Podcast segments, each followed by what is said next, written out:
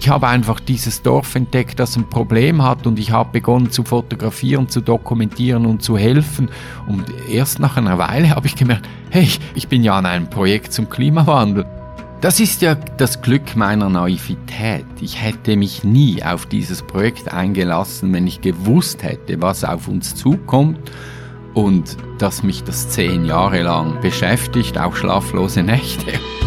Grenzgänger und leidenschaftliche Weltenwanderer nehmen uns mit auf ihre Streifzüge und bieten Einblicke in ferne Orte und faszinierende Kulturen. Mit offenen Augen ins Abenteuer. Das ist der Weltwach-Podcast mit Erik Lorenz.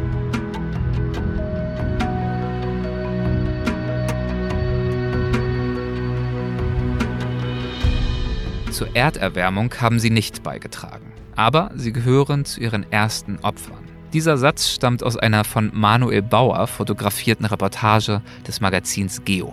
Sie, das sind die Bewohner von Samtsong, einem abgeschiedenen Dorf irgendwo im Himalaya. Der Begriff Klimawandel war hier damals unbekannt, er kam im Wortschatz der Einheimischen überhaupt nicht vor. Und trotzdem schlug er hier mit voller Kraft zu. Und er sorgte dafür, dass diese Menschen ihr Dorf und damit ihre Heimat aufgeben mussten.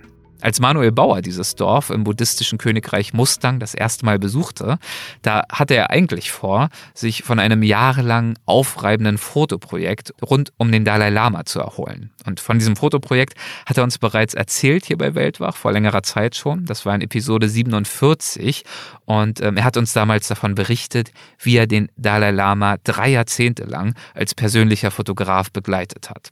Und jetzt wollte er also hier im Hochgebirge Schönheit fotografieren. Sonst nichts. Das war sein Plan. Aber statt kurzweiliger Einblicke und Erholung fand Manuel eine neue Aufgabe. Das Dorf Samtsong wurde ihm für die nächsten zehn Jahre zu einem wesentlichen Lebensinhalt und machte den Fotografen hier 10.000 Kilometer entfernt von seiner Schweizer Heimat unvermittelt zum Bauherrn eines Bauprojekts, das schwieriger eigentlich kaum hätte sein können. Und das exemplarisch steht für die Herausforderungen, die der Klimawandel an uns alle stellt, und zwar im Großen wie im Kleinen. Und ja, liebe Leute, ich weiß, es ist mal wieder eine lange und äh, man könnte auf den ersten Blick vielleicht auch sagen, überlange Folge geworden.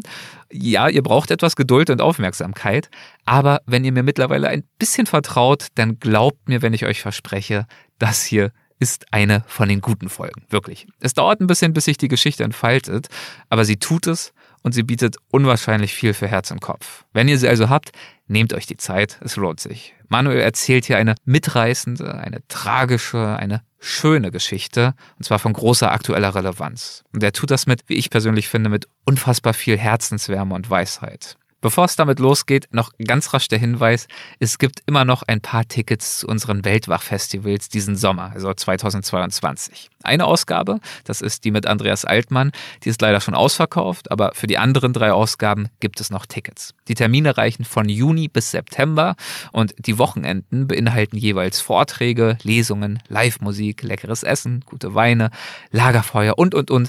Und das alles in gemütlicher, in intimer Atmosphäre. Das ist keine Massenveranstaltung, Veranstaltung, sondern da kommen jeweils maximal 50 reisefreudige Menschen zusammen und haben eine gute Zeit ein Wochenende lang. Infos dazu findet ihr auf weltwach.de. Und jetzt genießt bitte mein Gespräch mit Manuel Bauer. Also, ich habe gerade gesagt, wir probieren es mal. Und Manuels erster Satz war, ich bin müde. Ja. Manuel, hast du Bock auf ein neues Gespräch für Weltwach? Ich bin müde. Daher auch der Tee in deiner Hand. Ja, genau, aber du bist der Glückliche mit dem südkoreanischen Kaffee. Ja, du hast mir hier was ganz Besonderes kredenzt. Ja, ja, gut. Ich habe auch wunderbaren Grüntee aus Himachal Pradesh, aus Dharamsala, Kangra Ui. Valley Grüntee. Ja. Mhm, den trinke ich seit ein paar Jahren. Also ich bin auch, von dem her stimmt's. Also du, aber ich bin müde. Macht er dich jetzt gleich munter oder muss ich dafür sorgen, dass du ein bisschen in Schwung kommst? Das ist dein Job. um Gottes Willen. Na gut, dann probieren wir das mal. Ja, wir sitzen hier, vielleicht sagen wir das dazu, in äh, deinem Büro, Atelier, Studio, ich weiß nicht, wie du es nennen würdest. Du hast es mir das per E-Mail als Kellerloch angekündigt. Ich habe was, ich hab was ganz Schlimmes erwartet, aber ich finde es ganz gemütlich. Ja, ja, es ist gemütlich und man ja. kann konzentriert arbeiten. Ja. Und es ist leider, es ist ein Atelier, mhm. aber leider verkommt es ja heutzutage zum Büro. Man hockt ja nur noch am Computer. Mhm. Ja, ja, ja. Und zwar hier bei dir in der Schweiz befinden wir uns. Ähm, ist eine Weile her, dass wir uns das letzte Mal unterhalten haben. Mhm. Du warst in Folge 47 zu Gast. Da haben wir uns über den Dalai Lama unterhalten. Ist schon lange her. Wir haben uns seitdem noch ein, zwei Mal gesehen in anderem Zusammenhang. Ähm, auch hier sind wir umgeben von äh, vielen, vielen Büchern zu allen möglichen Themen, aber viele davon drehen sich auch um den Dalai Lama, um Tibet und all diese Themen. Ah, meine Tibet-Bibliothek hast du nicht gesehen, die ist ähm, im Raum nebenan. Im Lager, ja, da wo wir ah, okay, Das sind da. nur die Fotobücher. Ja. Ah ja, okay. Die Fotobücher zu Tibet sind da hinten die meisten. Und das ist ja ein Thema, dem du immer noch äh, treu bist, ne? Also, dass du immer noch behandelst, bearbeitest. Ja. Du machst jetzt wieder ein Filmprojekt, glaube ich, auch ja, wieder ein, mit dem Dalai Lama. ein sehr großer. Ja, wir versuchen ja einen richtig großen, den ultimativen Dalai Lama Film zu Ui, machen. Ja. Das äh, klingt ja bescheiden. Ja, das ist, das hat mir auch so gut gefallen ja. an diesem Projekt, dass da ein Schweizer Regisseurin und ein Produzent auf mich zukamen, die sagten, wir wollen den besten Film, den es je gab, oder? Und das, ja, ist doch eine gute Basis. Ehrgeiz finde ich gut. Was würde denn ja. den äh, ultimativen Dalai Lama Film ultimativ machen? Dass er zum ersten Mal die Essenz ist äh, seines Wissens. Also wir haben alle Filme, die je über ihn gemacht wurden oder wo er auch nur darin vorkommt oder mhm. auftritt, haben wir analysiert mhm. und wir finden, es ist noch nicht gemacht. Ja. Mhm. Schön. Die Zusammenfassung seines Wissens. Ja, ja. ich bin gespannt. Äh, ja, ich wird. auch. Wir alle. es ist eine, ja, das ist schon eindrücklich. Seit drei Jahren sind wir jetzt. Ach, schön, da. ja, gut. Also das ist so ein Blick in die Gegenwart mhm. und in die Zukunft. Wir sitzen hier heute aber natürlich zusammen, um auch noch mal ein bisschen in die Vergangenheit zu schauen, auf ein Projekt, das du vor einigen Jahren durchgeführt hast, in dem du aber immer noch auch ein Stück weit involviert bist und das mhm. auf jeden Fall auch eine sehr, sehr große aktuelle Relevanz besitzt. Und zwar begeben wir uns heute nach Mustang, ins äh, alte buddhistische Königreich Mustang. Das ist ja ein Begriff, da schwingt für mich äh, sehr viel mit, muss ich sagen. Weite, Wildnis, Ferne, wunderschöne, einsame Bergwelten. Ich bin mir aber auch darüber bewusst, dass da auch viel wahrscheinlich Klischeedenken dabei ist, ähm, viel Halbwissen. Deswegen Nein. an dich die Frage, ist was ist deine Assoziation, wenn du an Mustang denkst? Es ist der schönste Ort auf der Erde. Aha. Und deshalb ist es der Ort, wo die Klischees stimmen, vielleicht, okay. oder ja, oder die, die Projektionen oder die, die Fantasien, die, ja, würde ich schon sagen, ja. Was macht den so schön? Erzähl mal ein bisschen von Mustang. Wo liegt Mustang und was, was macht diesen Ort so besonders? Ah, Mustang hat viele Besonderheiten, aber es ist einfach, also, es liegt hinter den 8000ern. Und zwar ist das der tiefste Taleinschnitt der Welt. Da geht's von der Annapurna, dem 8000er Annapurna und vis-à-vis -vis dem Daulagiri geht es einfach 6000 Meter ins Tal runter. Und vom Daulagiri geht wirklich vom Gipfel ein Grad mhm. bis auf 2000 Meter nach unten, oder? Und das ist also schon mal spektakulär. Da musst du durch, durch dieses Nadelöhr oder Anders erzählt, die, die Entstehung Mustang ist, dass der Fluss da durch musste. Also es ist, äh, der Kali Kandaki hat sich, währenddem sich der Himalaya langsam angehoben hat, immer einen äh, Weg nach Süden gegraben, oder? Er war da immer gleich stark wie der Himalaya oder mhm. die Plattentektonik. Und äh, deshalb gibt's diesen Durchbruch. Und das ist der tiefste Übergang im Himalaya zwischen Nepal und Tibet oder damals halt auch Indien und Tibet.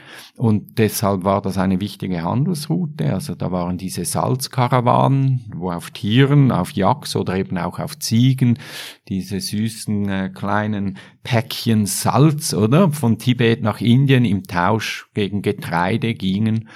Und deshalb, also ist das mal historisch sehr interessant, mhm. aber vor allem eben auch geologisch weil man in diesem tiefen Einschnitt eben diese ganze äh, Schichtung des Himalayas sehr gut sieht.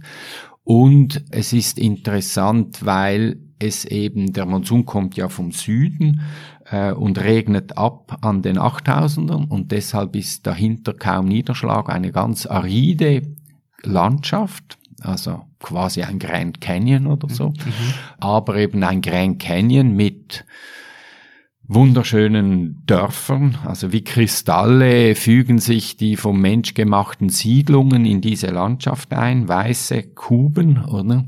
Und weil nur da, wo der Mensch bewässert, eben Siedlungen sind und es etwa grün ist und dann kommt so ein bisschen die höheren Hügel, so diese Sandhaufen, ähnlich wie in Ladakh vielleicht, aber da thronen dann eben auch noch die Gletscher äh, bestückten 8000er drüber. Also man hat von der Wüste bis zum 8000er hat man irgendwie wie alles im Blick.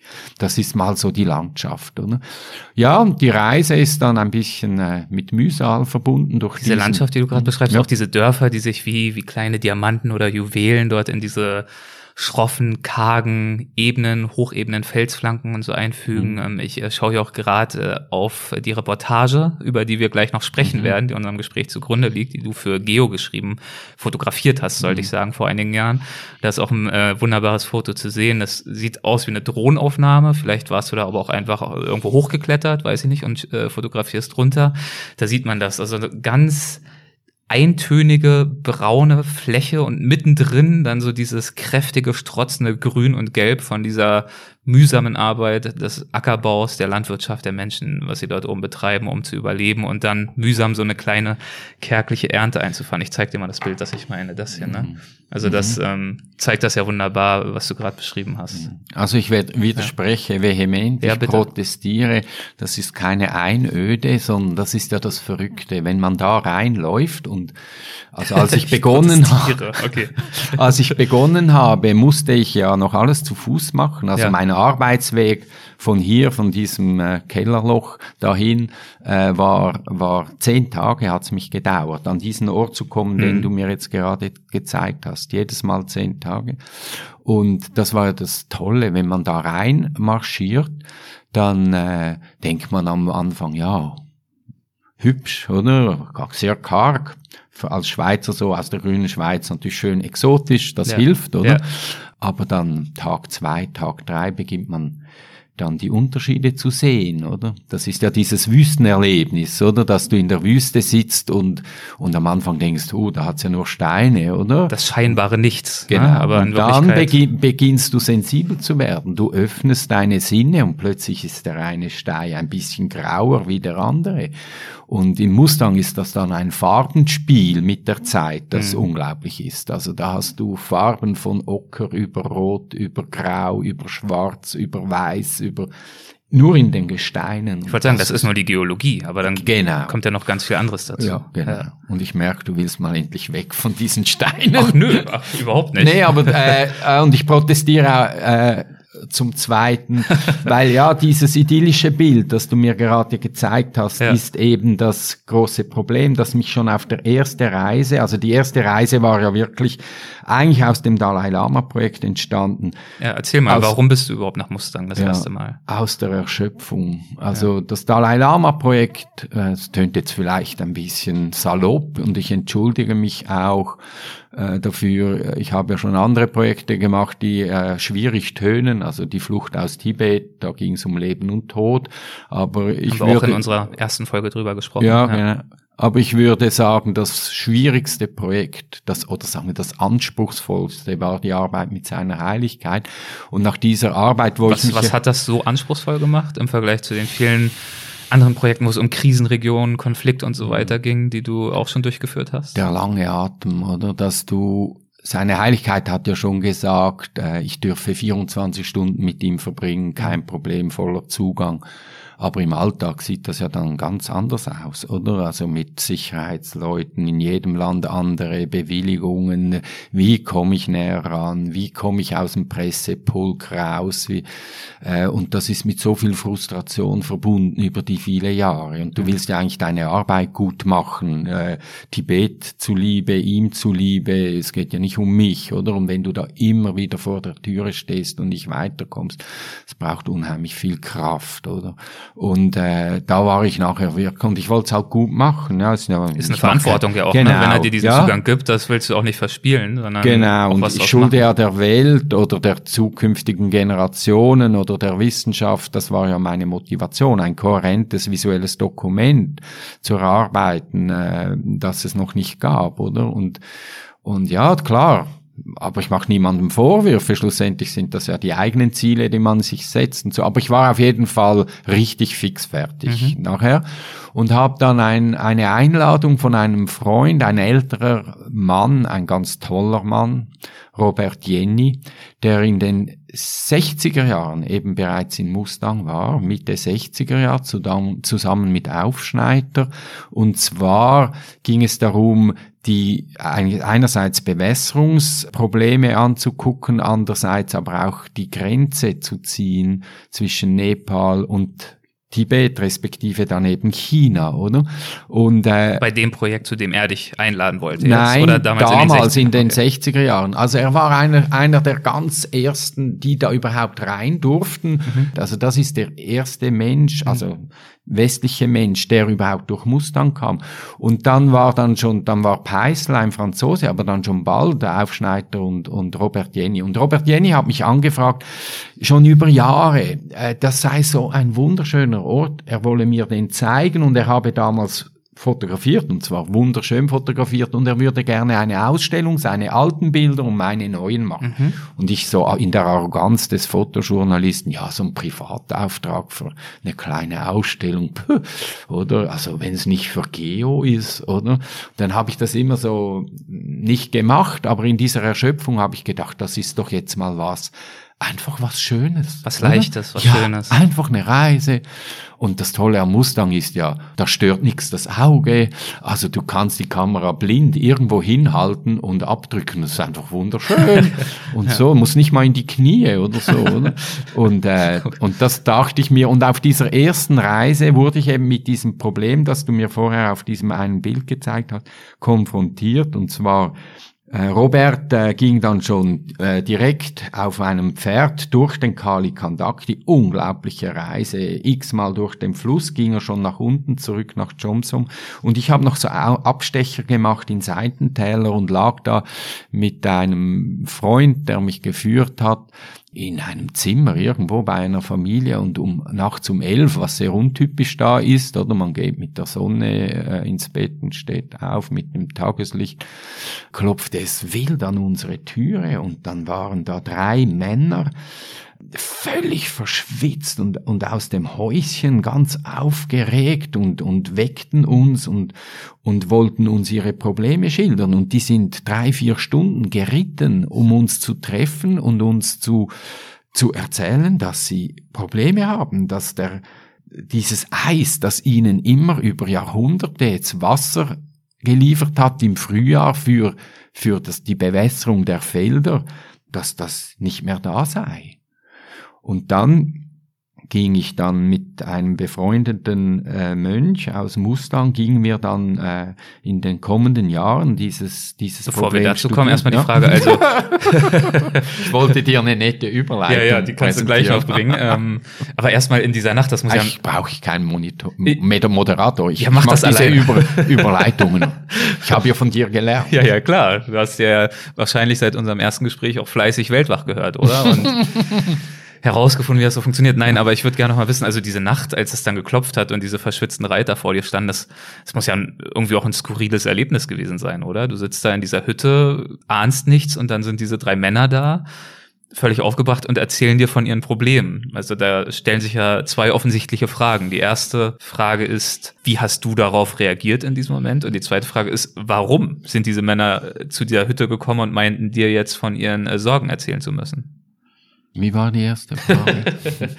Was, wie hast du darauf Aha, reagiert? Also warst du einfach total irritiert oder hast du direkt gedacht, ah oh, ja klar, hey, lasst mich pennen, haut ab. Ja. Was wollt ihr hier? Geht, geht eins trinken? Nee. ja, ich war, ich war total. Äh, ja, das sind diese Brüche, oder? Also du hast vorher von dieser Projektionsfläche oder, oder den Fantasien, äh, die du beschrieben hast, wie schön dieses Tal ist, oder? Ja, ja. Und dann plötzlich kommt dieser Hammer, oder? Und das ist einfach unheimlich berührend und macht einen betroffen, oder?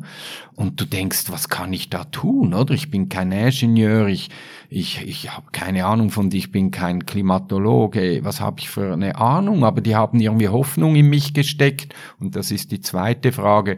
Ja, die haben vielleicht irgendwie gehört, da ist ein Typ, der kennt den Dalai Lama irgendwie oder hat den schon gesehen, oder? Das ist ja da schon viel, keine Ahnung. Und dann dachten sie, ja, ich könne da irgendwie hilfreich sein, oder? Mhm.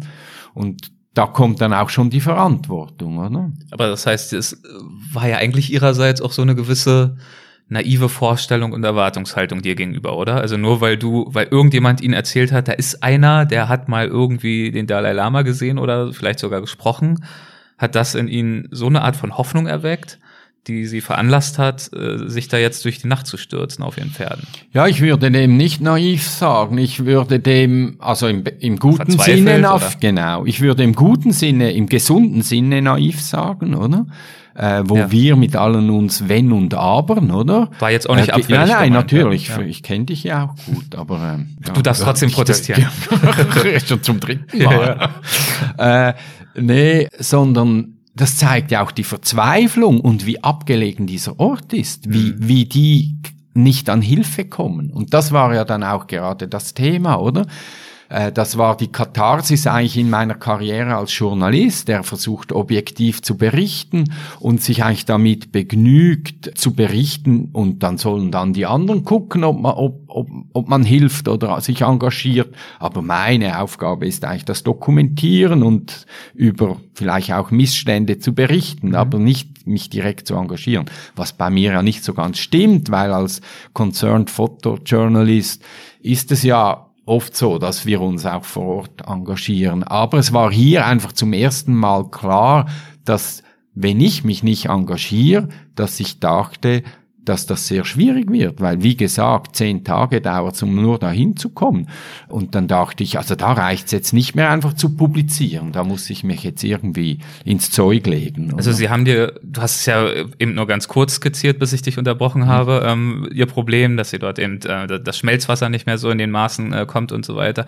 Aber was haben Sie sich von dir erhofft? Also gut, du kanntest anscheinend irgendwie den Dalai Lama, aber was wollten Sie von dir? Also ich denke, Sie haben gedacht, eben der hat eine Kamera, vielleicht kommt das dann im Fernsehen oder okay. irgendwie sowas und vielleicht hilft uns das. Okay. Ich denke, Sie haben nicht weiter gedacht. Ja. Ja. ja. Und das war dann eher ich eben, der diesen Sprung gemacht hat, hey, jetzt muss ich die Ärmel nach hinten krempeln. Es reicht nicht nur darauf aufmerksam zu machen, sondern selber aktiv zu werden. Und wie hat sich dieses selbe Aktivwerden vollzogen? Also ich, ich gehe mal davon aus, dass du sie dann ähm, irgendwann begleitet hast hin zu diesem Ort. Ja, also wir haben dann zuerst so ganz, äh, also eigentlich immer im Privaten, aber mit Freunden bin ich dann zurückgereist und wir haben zuerst mal die Situation analysiert und da war dann zum Glück auch ein NGO aus der Südschweiz. Die haben eine Studie in Auftrag gegeben dann um die Situation der Wasser, des Wassermangels bedingt durch den Klimawandel da genauer anzugucken. Mhm. Und das perfide oder das ein bisschen schlechte Gewissen, das ich dann habe, ist, am Schluss habe ich mich entschieden, nicht diesen Männern, die mich geweckt haben, direkt in ihrem Dorf aktiv zu werden, weil es gab Dörfer, die waren noch viel prekärer dran. Und wir mhm. haben uns dann für Samsung entschieden, das Dorf, das am nördlichsten vom Mustang, am nächsten zur tibetischen Grenze liegt, in einem Tal ganz allein, ganz abgeschieden. Und da war das Problem nun wirklich extrem virulent und offensichtlich. Und die waren nochmals ein, ein, Stück weiter weg wie die Leute aus D, die uns äh, zuerst angerufen haben, weil die war sind näher am Distrikthauptort und so. Wir dachten, sie können sich eher selber auch Hilfe holen, ja. wie die Samsungers. Und Samsung, ähm, was ist das für ein Dorf? Also sehr abgelegen, hast du schon erzählt. Wie, wie sieht's dort aus? Wie leben die Menschen dort? Wie haben sie dort gelebt traditionell? Ja, sie leben immer noch traditionell. Das ist äh, unglaublich eindrücklich. Also das sind Jetzt kommen wir zu dieser Naivität zurück vielleicht, oder? Dieser vermeintlichen, diese ganz gesunde, authentische Naivität in einem ganz positiven Sinn, diese Demut, die diese Leute haben. Das will ich auch nicht schönreden, diese gesunde Demut von diesem bei uns so schwierigen Wort, aber ich nehme das ganz bewusst in den Mund, die kommt natürlich nicht einfach so aus Überzeugung oder das ist natürlich auch aus Erfahrung, wenn du da krank bist.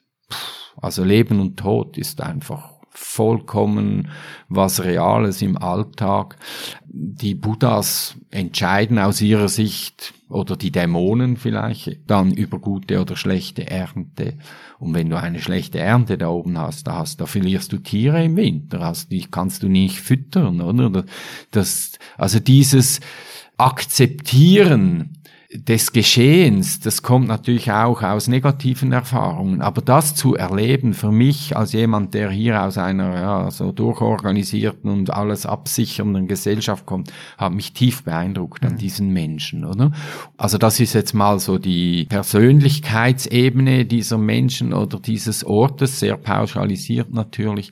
Und das andere ist eben diese Landschaft. Also auch gerade Samzong ist auch wirklich einer der ganz schönen Orte von, von Mustang. Und jetzt ist das ein ganz einsames Tal und die leben halt ja, wie seit Jahrhunderten, oder? Es natürlich hat's die einen, die auch schon aus dem Tal rausgehen, vor allem im Winter haben die Sweater Business gemacht, also die die stricken warme Kleider, oder und gehen nach Indien oder Nepal und verkaufen die auf der Straße. Das sind äh, zum Teil Analphabeten, also die signieren mit dem Daumen, oder mit dem mit dem Kohledaumen, mach stempeln sie in Papier.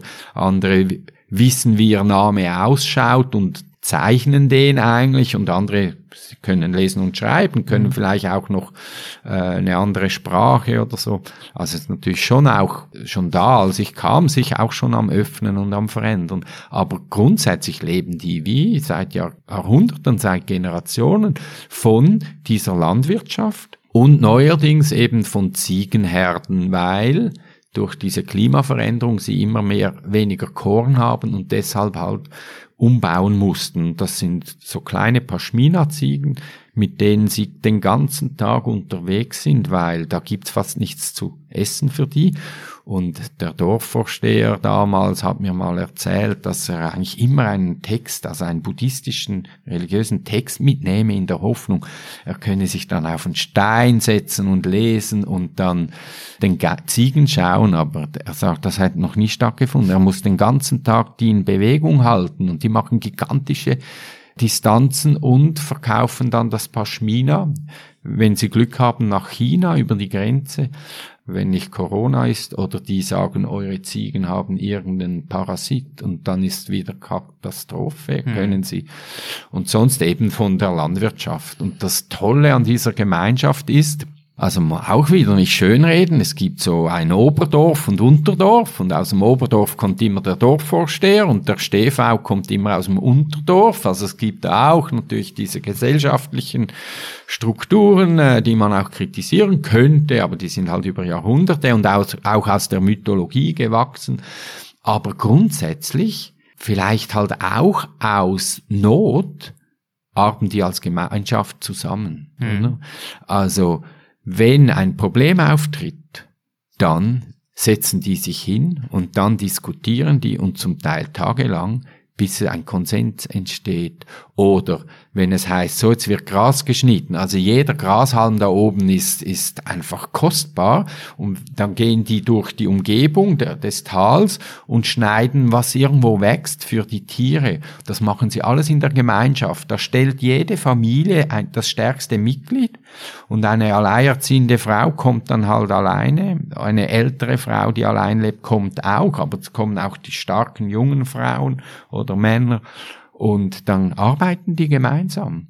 Du hast gesagt, ähm, wenn es Probleme gibt, dann gehen sie die äh, tendenziell gemeinsam an. Und ein großes Problem ist ja das Thema, über das wir uns äh, schwerpunktmäßig unterhalten möchten. Du hast es ja vorhin auch schon angedeutet, nämlich die Auswirkungen des Klimawandels, den sie dort oder die sie dort zu spüren bekommen.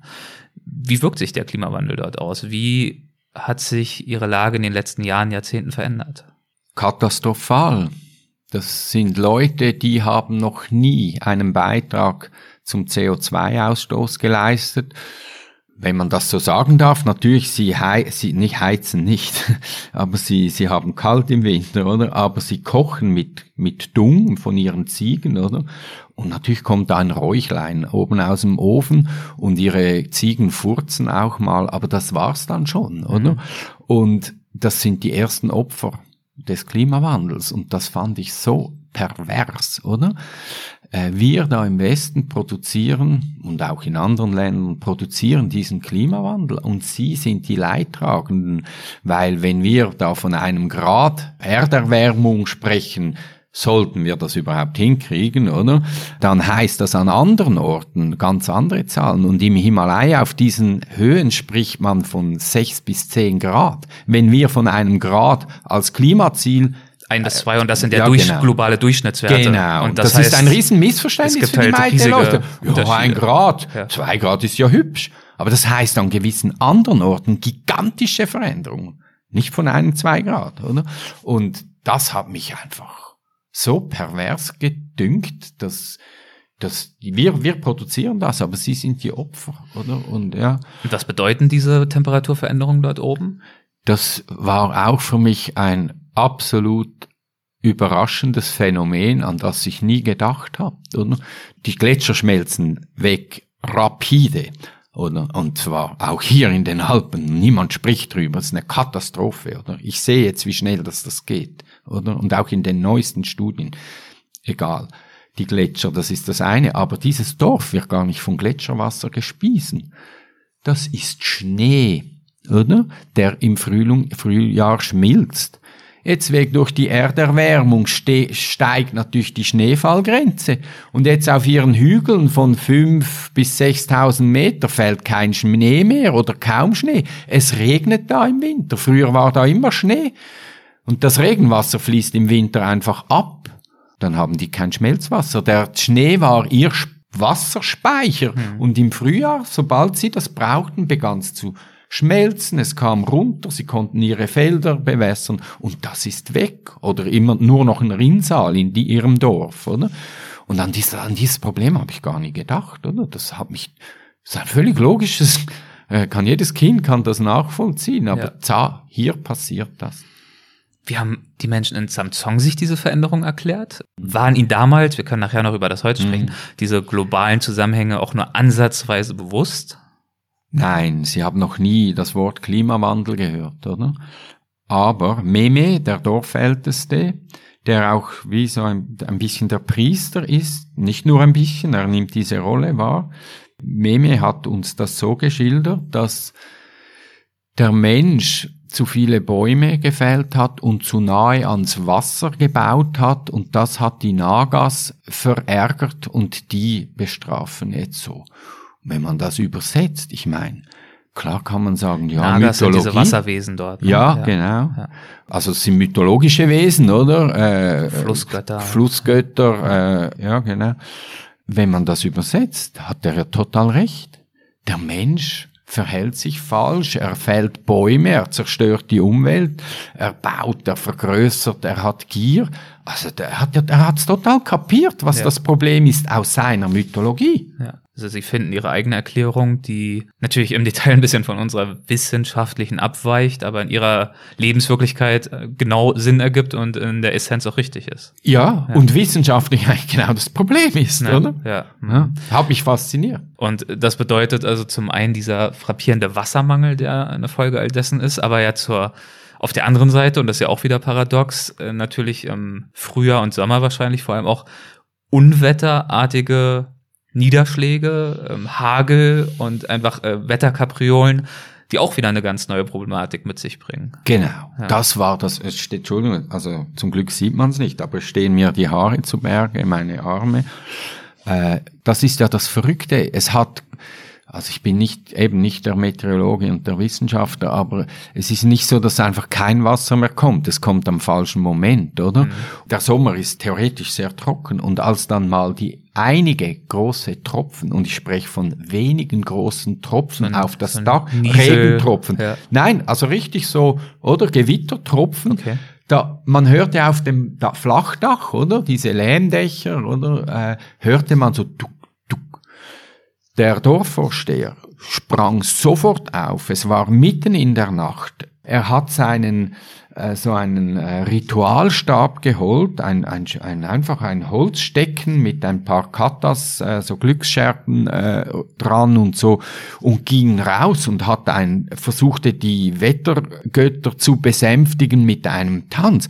Die hatten so Angst, dass jetzt wieder so ein Gewitter kommt und eine Schlammlawine, die schon mal durch ihr Dorf raste und die verheerende Folgen hat, und das, das kennen sie nicht aus ihrer Geschichte. Und eben, also es ist nicht nur dieser Wassermangel, sondern es sind die Fluten, oder, die absolut verheerend sind. Diese Großregenereignisse im Sommer, die dann eben auch wieder Gloves äh, triggern können, Gletscher Lake Outbursts, also Gletscherseen, die sich durch den Klimawandel bilden, riesige Wasserreservoire, zum Teil unter im Gletscher versteckt, zum Teil offen. Und wenn dann noch so ein Großregen kommt, dann schmilzt noch mehr Schnee und Eis und füllt diesen Gletschersee unglaublich schnell und dann birst ein Damm oder es frisst sich ein Weg durch das Eis und dann kommen da Schlammlawinen, kann man sich gar nicht vorstellen. Also Schlammlawinen, das sind dann tonnenschwere Steine, die da also und das schmecke dann wie nur noch nach, nach Pulver, also wie, wie Explosion, diese Steine schlagen zusammen und schlagen fast Feuer, also es stinkt dann nach Schwefel und also tra traumatische, apokalyptische Ereignisse für sie. Und dann hat er eben versucht, da mit seinem Stab und der Zeremonie so ein Ereignis abzuwenden. Wie war das für dich, das zu beobachten? Also leibhaftig zu sehen, diesen, Vorhin hast du es als Demut und Respekt vor der Natur und ein Bewusstsein, dass Leben und Tod nah beieinander sein können. Aber so wie du es jetzt gerade beschreibst, ist es ja auch ein Stück weit die schiere Angst und das Ausgeliefertsein. Mhm. Natürlich. Also wir bei uns, ich meine, wir hatten jetzt auch Flugkatastrophen. Mhm. Furchtbar, müssen wir nicht drüber reden. Und trotzdem in den allermeisten Fällen fühlen wir uns, glaube ich, jetzt in der Schweiz, Deutschland und so weiter schon halbwegs gut geschützt mhm. vor dem Wetter und vor der Natur und irgendwelchen Auswüchsen im Alltag zumindest. Und dort ist diese wirklich Angst ja anscheinend mittlerweile zumindest ein ganz essentieller Bestandteil des Lebens. Mhm. mhm. Genau. Und hier bei uns äh, haben wir die Möglichkeiten, die finanziellen und technischen, uns vermeintlich zu schützen. Also ich finde es ja lächerlich, oder? Wie wir uns verhalten. Da ein Pflästerchen, da wieder ein Darm, da irgendwas, anstatt den Klimawandel anzugehen, oder? Also dieses, dieses Augen zu und, und Pflästerchenpolitik. Aber wir haben anscheinend diese Möglichkeit. Wir hatten jetzt diesen Sommer sehr starke äh, Unwetter, wir in Deutschland. Und die Schäden sind aber kleiner wie vor etwa 15 Jahren, weil man tatsächlich Schutzmaßnahmen und zum Beispiel die Dämme, also die Stauseen, die sind jetzt in der ganzen Schweiz äh, elektronisch verlinkt, die wissen wann welcher See wie viel Wasser ablässt, damit der See darunter nicht auch und darüber und ist alles vernetzt. Und das hat anscheinend einen gewissen Nutzen gehabt, aber die Schäden sind anscheinend sogar kleiner bei einem kleineren Ereignis vor 15 Jahren, aber ja, aber hallo, wofür das hin? Ja, ist ja cool, ich fühle mich einigermaßen sicher und wir können Infrastruktur und Leben schützen. Aber Sie, Sie können das nicht, oder? Ja. Du hast bei deinem ersten Besuch dort in Samsung natürlich erste Einblicke erhalten. Du konntest dir einen Eindruck machen von diesem Ort, äh, konntest verstehen, wie sie leben und mit welchen Herausforderungen sie dort zu tun haben. Wie hat sich denn dann Stück für Stück in dir der Wunsch herauskristallisiert und auch überhaupt der Gedanke, die Idee, diese fast schon Anmaßung dieser Vision, dass du, der Manuel Bauer, der Fotograf, der dort unterwegs war, um endlich mal einen easy Job zu haben und einfach nur Schönheit fotografieren zu können, dass du diesen Menschen irgendwie helfen können würdest. Über deine äh, Fotos hinaus. Ja, es war, ich, also es tönt jetzt, also ich auf keinen Fall arrogant, aber es war einfach, ein bisschen so das Alleinstellungsding. Also ich war halt da, sonst war da halt niemand, oder? Also nicht, dass ich dann dachte, ich könne das. Und das andere ist Empathie, oder? Also ich meine, irgendwann heißt es einfach, du begegnest einem Problem und, und dann packst du an, oder? Also gerade äh, vor drei, vier Tagen an einem Symposium da im Fotozentrum Winterthur kam ich mit dem Fahrrad an und dann saß da eine Frau am Boden äh, und daneben stand ein Mann und da war ja jemand, der ihr guckt. Aber ich ging halt hin und fragen, kann ich was? Braucht ihr Hilfe oder so? Die waren total dankbar, dass da jemand nicht einfach in dieses Symposium rennt und, und, und und ich komme mir immer so doof vor, oder? Ich habe neulich gesehen, wie so im Augenwinkel, oder wie endet der Straße jemand stürzt, oder? Und mein erster Gedanke war, äh, Osch, ich verpasse vielleicht den Zug. Der zweite Gedanke war, ah, das ist vielleicht eine Falle, oder? Wenn ich da hingehe, dann, dann äh, werde ich ausgeraubt von seinen Kumpanen oder irgendwas. So Sekundenbruchteile mhm. reagiere ich so. Und an endlich kommt, vielleicht braucht jemand Hilfe. Und das war eine recht breite Straße, so mit Busbahnhof und so, und dann ging ich darüber. Also ich hatte eine gewisse Distanz und es war Raschau, es war alles voller Leute. Da lag dann ein alter Mann, der über den Randstein äh, gestolpert ist und es war nicht viel geschehen. Ich habe dem aufgehängt, aufgeholfen und ich war einfach perplex. Ich war der Erste da. Obwohl ich zuerst diesen schrecklichen Prozess machte mit falschen Gedanken, mit egoistischen Gedanken, ja. dann über diese ganze Straße musste, niemand war da, obwohl es hunderte Leute da gab. Und ich komme mir so komisch vor. Wieso war ich der Erste da, oder? Aber hey, wie leben wir eigentlich, mhm. oder?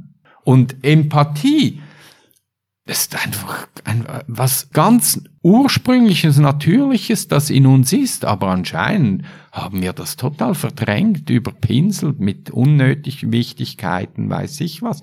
Und für mich einfach was Natürliches. Ich will auch gar nicht äh, den Helden jetzt spielen, sondern ich verstehe einfach nicht, wie, wieso ich dann der Erste bei diesem Mann war, obwohl ich wichtige Sekunden in meiner Ansicht nach verloren habe, oder? Mhm. Und, und ich verstehe es einfach nicht.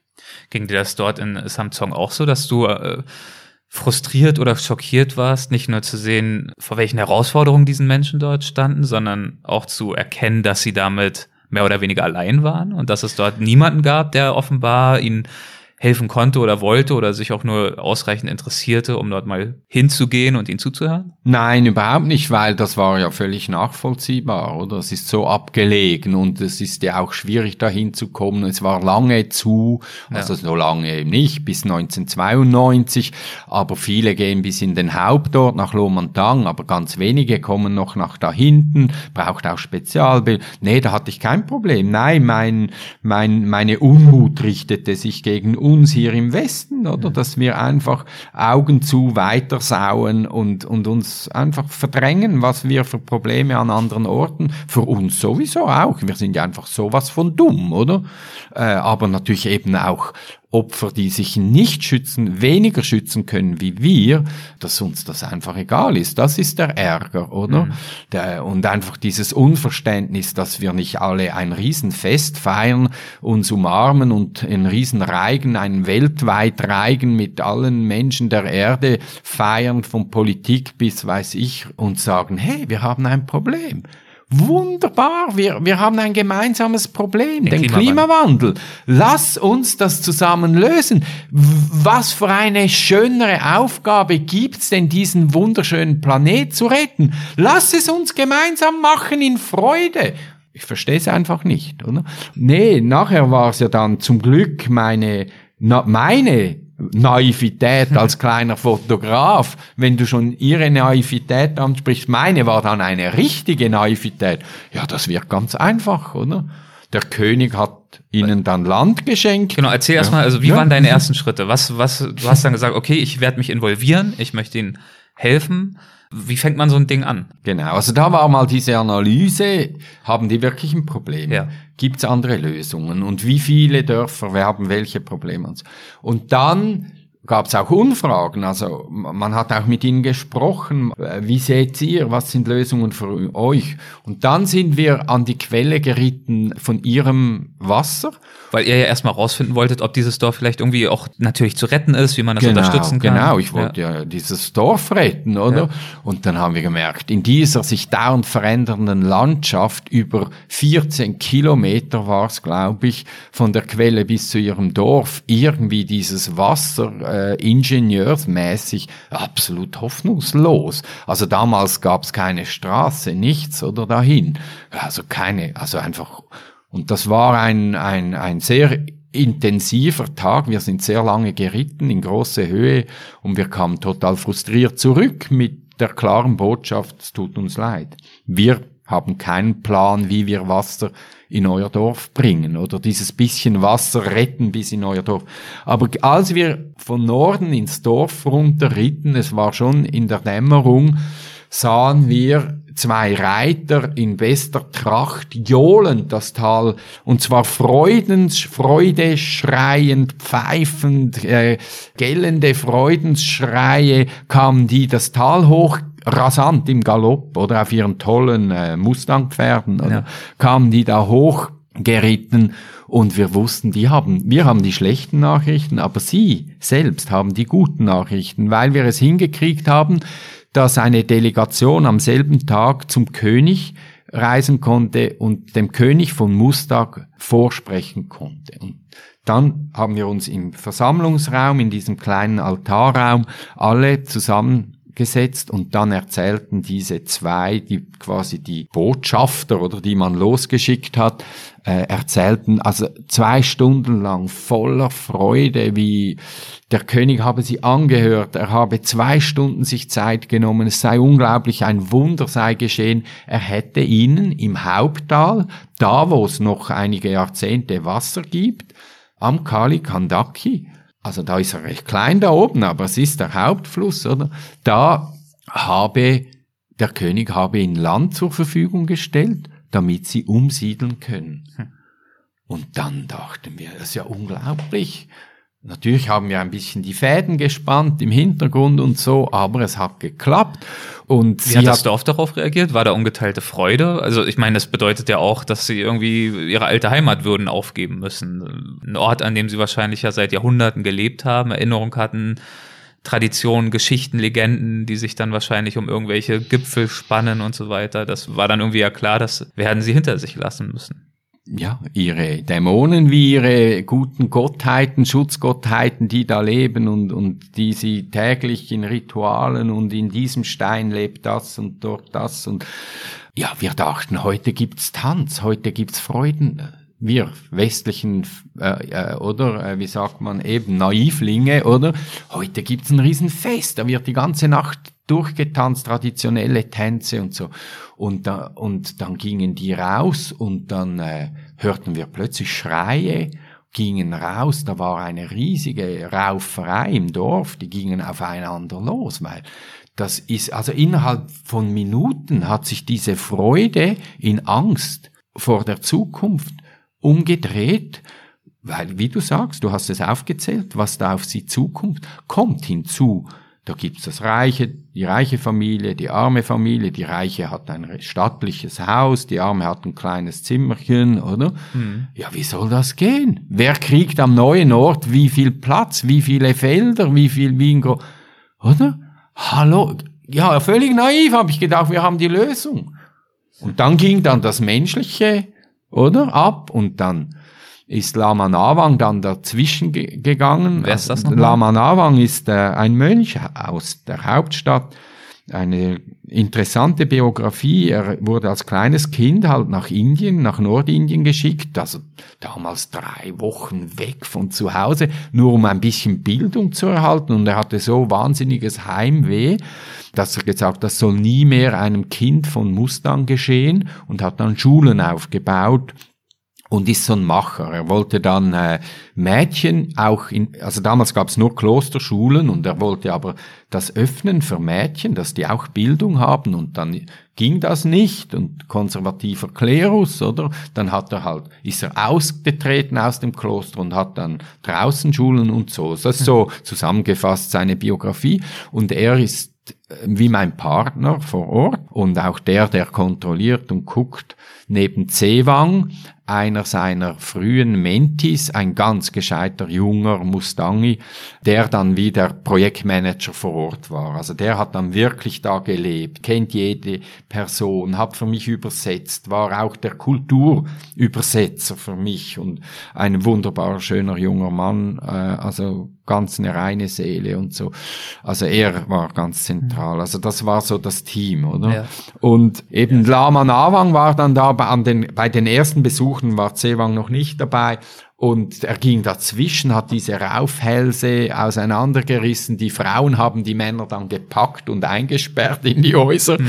Und dann haben wir uns zusammengesetzt und haben eine halbe Nacht durchdiskutiert. Oder? Lama Nawang hat dann seine Ansprache gehalten. Ich habe mich dann versucht, in der Rolle des, des jetzt, das tut mir leid, ich entschuldige mich, aber quasi im Sinne des Dalai Lamas zu sprechen, oder? Wie würde der Dalai Lama auf diese Situation äh, reagieren? Und dann haben die Mustang, also die, die Samsongas, haben, ich glaube, zwei, drei Stunden, ich habe diese Aufnahmen, durcheinander gesprochen. Alle haben aufs Mal gesprochen. Alle!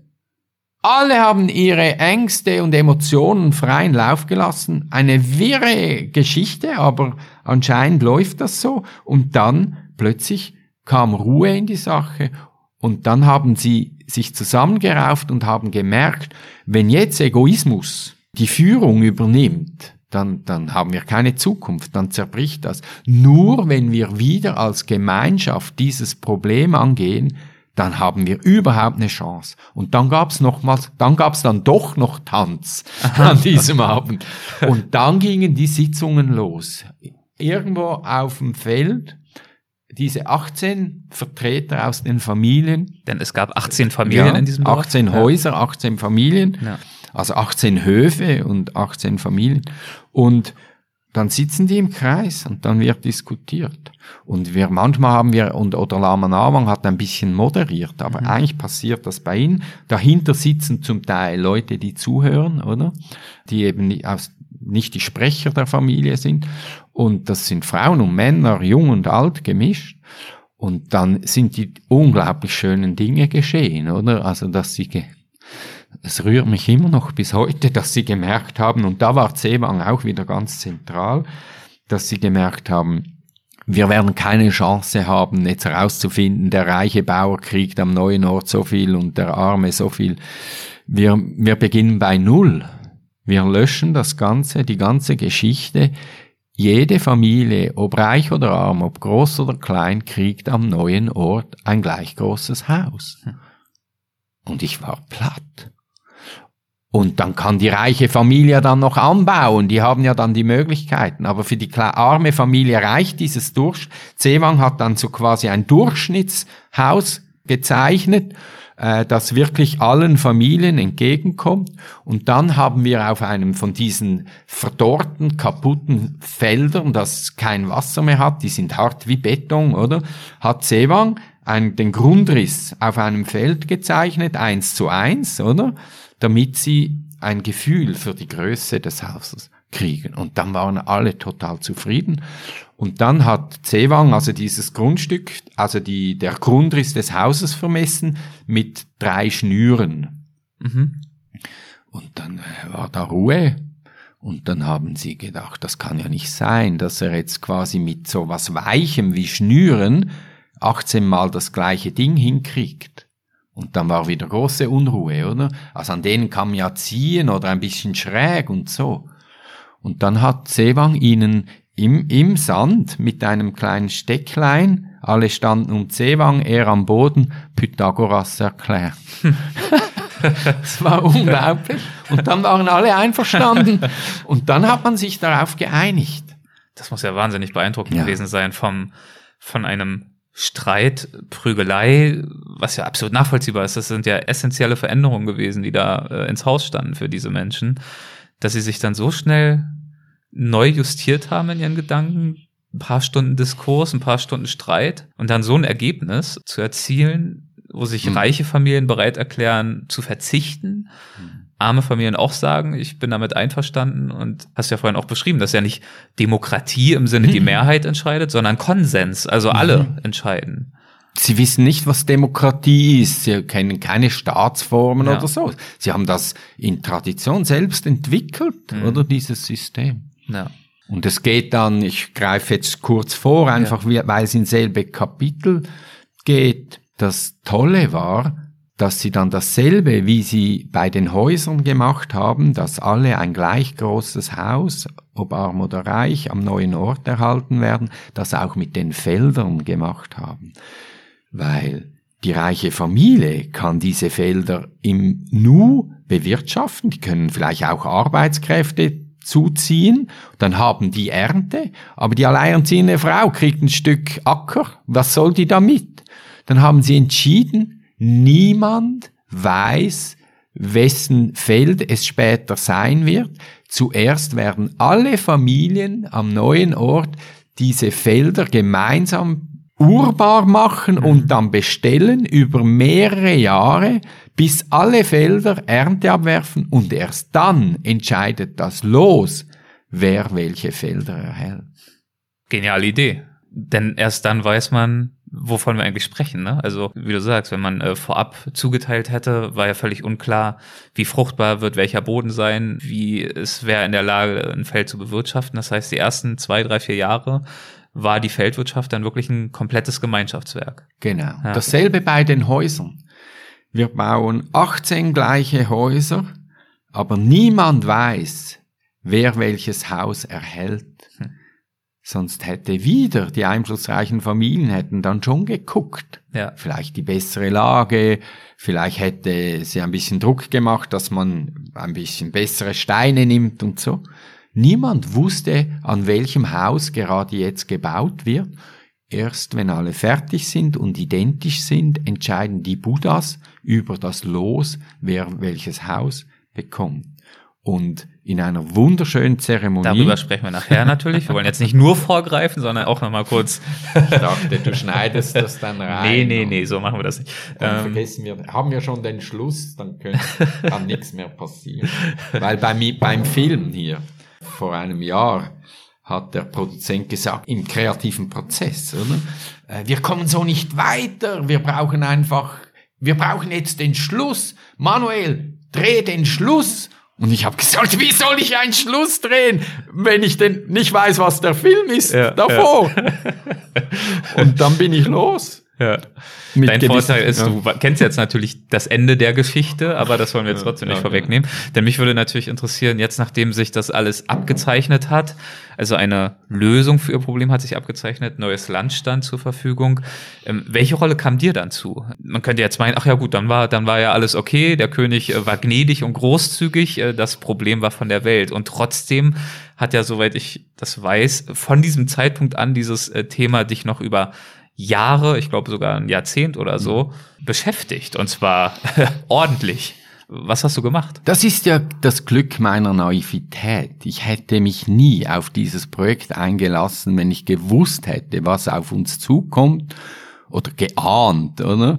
Und dass mich das zehn Jahre lang äh, beschäftigt, auch schlaflose Nächte, oder? Und äh, nie, oder? Das ist dieses Schritt bei Schritt, bei mir jetzt aus, nicht als Taktik, sondern aus Naivität, oder? Also konzentrier dich auf den nächsten Schritt, ja. schau nicht zu weit nach vorn. Das war einfach reine Naivität und es war diese naive erste Idee, Wunder, also, Zuerst gingen wir dann zum König, haben uns für seine großzügige Gäste bedankt. Dann gingen wir nach Namashung, an, das ist der Ort. Das neue Dorf. Das, wo das neue Dorf hinkommen soll. Und Namashung heißt grüne Ebene. Das war einmal das beste Land des Königs. Nur etwa zwei Jahrzehnte vorher, Klimawandel, Großregenereignisvermutung, Gloff, Gletschersee, Ausbruch hat dieses Land katastrophal verwüstet. Da waren Tausende von Findlingen auf diesem Land, zum Teil mehrere Tonnen schwer. Und es war klar, die Samzongas können diese Steine nicht von Hand also ein Teil können sie, aber die großen Steine kriegen die nicht weg.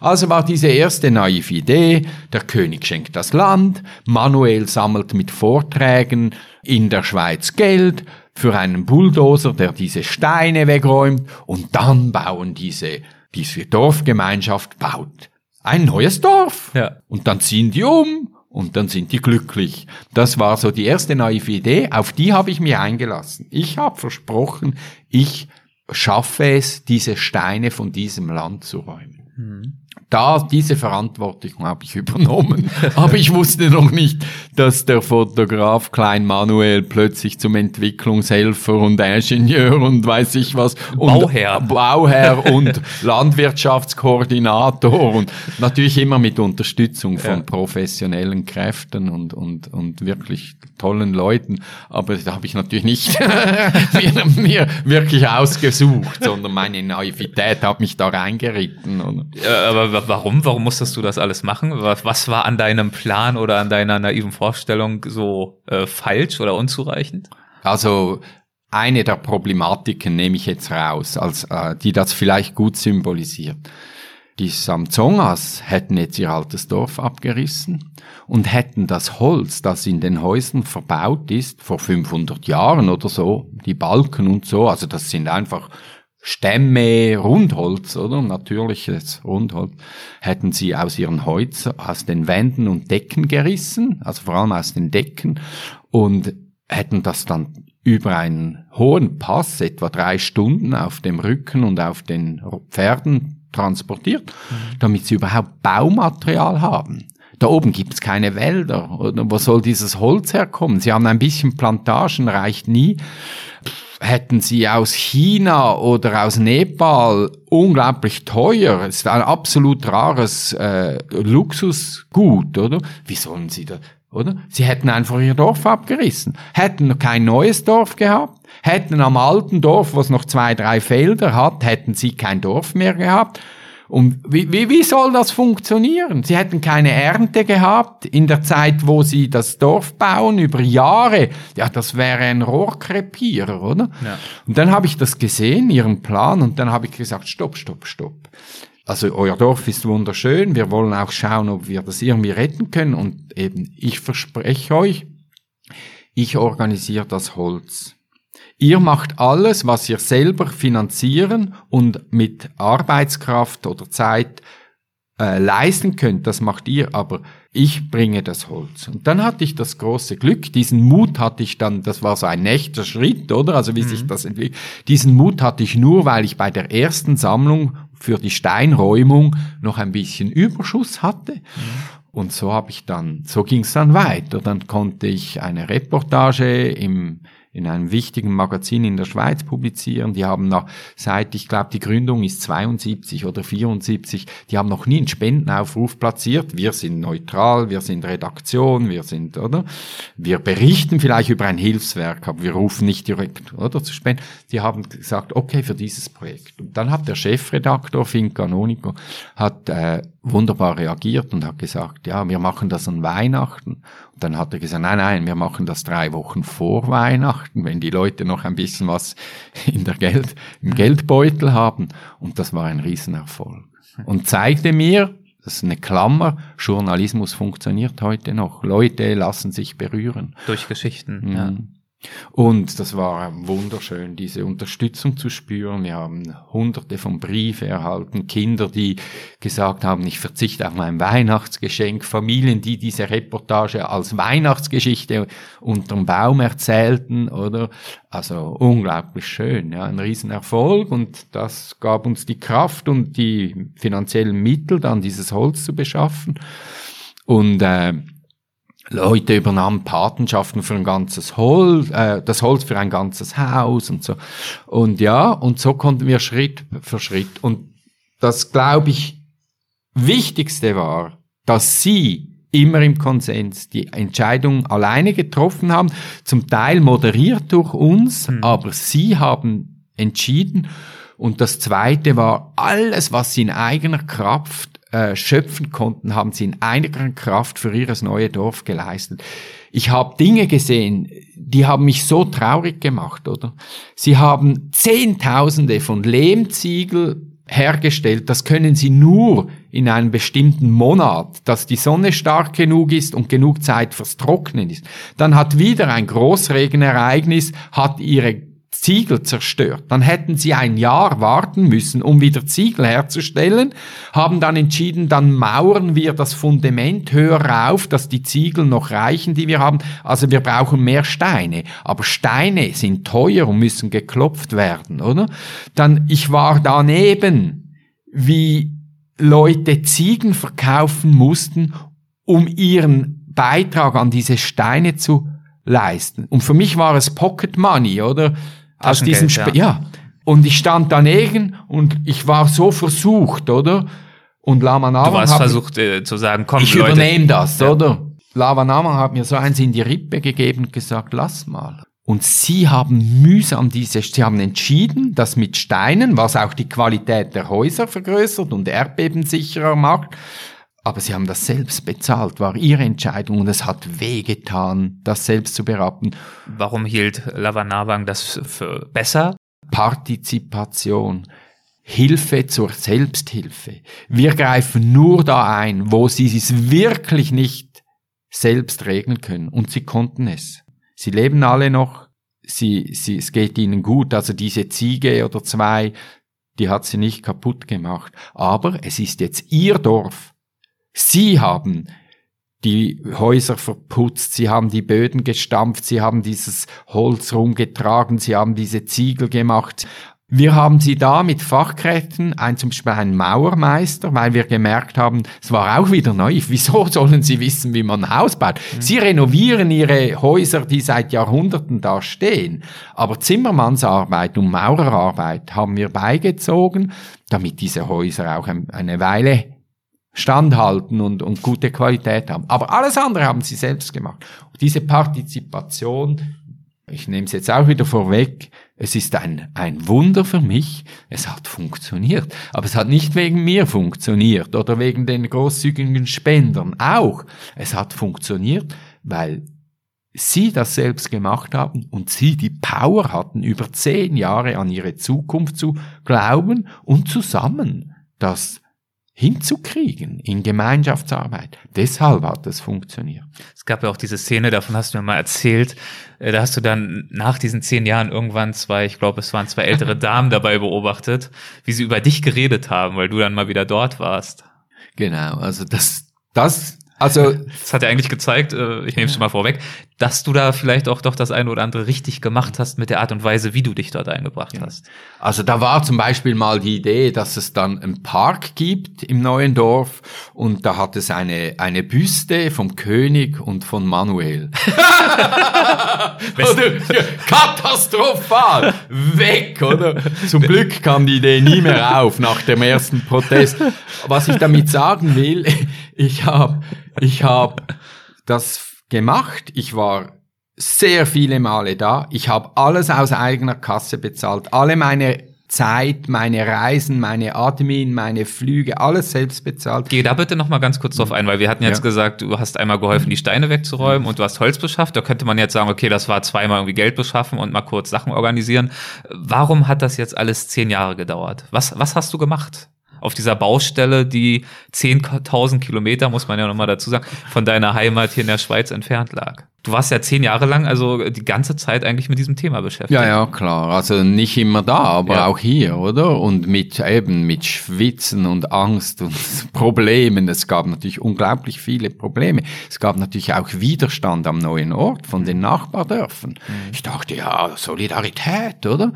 Wenn, wenn du denkst, dass du abhängig bist von einem 20, 30 Zentimeter breiten Wasserkanal, ein ganzes Dorf hängt an diesem Kanal, es kommt plötzlich ein neues Dorf in die Nachbarschaft, siedelt oben, oberhalb, oberhalb ja, von, von, von deinem Dorf an diesem Kanal.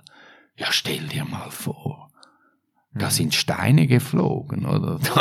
Da, das gab, da gab Sabotage, oder? Da war dann nicht mehr äh, Jubel, Trubel, Heiterkeit, man hilft sich gegen einen. Also ohne Vorwurf, total mhm. menschlich, ganz nachvollziehbar. Es waren unglaublich viele solche Pro Prozesse. Neben, neben den Dämo die Dämonen, äh, äh, nee, die Schutzgottheiten musste man umsiedeln Das musste auch gelingen. Und, und, und, und. Ja, nee, was ich vorher, also die Geschichte nochmals fertig nach diesem Park. Ich kam nach, als alles fertig war, zehn Jahre. Ich war immer wieder da. Ich habe mich wirklich physisch wie, wie inhaltlich habe ich mich da eingegeben, aber Und immer im mit einem gewissen. Finanziell auch. Also Ja, das muss man ja. sagen, du warst eben hier auf Vortragstour, hast diese Gelder eingesammelt immer wieder, hast auch, das hast du gerade auch nur so nebenbei anklingen lassen, deine ganzen Flüge dorthin privat finanziert, also nicht aus den Spendengeldern, hast also nicht nur deine Zeit und Kraft, sondern auch dein eigenes Geld in dieses Projekt reingegeben. Ja, ab und zu war ich bezahlt, zum Beispiel von Geo für eine Reportage, dann konnte ich mal noch eine Woche oder zwei Ja. länger bleiben und Ja. so, oder? Aber grundsätzlich alles selbst, das war auch das Versprechen an die Spender. Ja. Jeder Pfennig geht direkt dahin. Es bleibt nichts in Administration oder bei mir in, hängen oder nichts. Gut. Äh, nee, ich kam dann nach, als das alles ein bisschen fertig war und diese Idee, dass man für mich eine Büste neben der Büste des Königs baut und so vom Tisch war, kam ich mal dahin und dann hörte ich so zwei ältere Damen, nachdem sie jetzt in ihrem neuen Haus wohnen, das bitteschön ich finanziert, in Anführungszeichen, zehn Jahre dafür gearbeitet habe. Und dann habe ich die so gehört, so zueinander.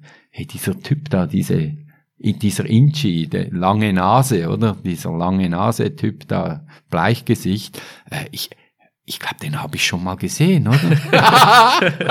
Und das hat mir gezeigt, ich habe es richtig gemacht. Ja. Sie haben dieses Projekt gemacht. Sie haben dieses Dorf gebaut. Ich wollte doch mit allen Mitteln verweisen, dass ich dann in 20 Jahren die alte Knacki bin mit einem langen weißen Bart und auf einem Esel in dieses Dorf reite und sie machen Spalier und bedanken sich und werfen sich von mir in den Staub, oder? Ja. Hey, also bitte, das darf es nicht sein, oder? Ja. Du wolltest als Regisseur im Hintergrund agieren, der die Rahmenbedingungen schafft. damit Aber sie es wirklich schaffen können, weil ja. Nicht aus Arroganz, Überheblichkeit, sondern es gab Probleme, die sie alleine wirklich nicht lösen konnten.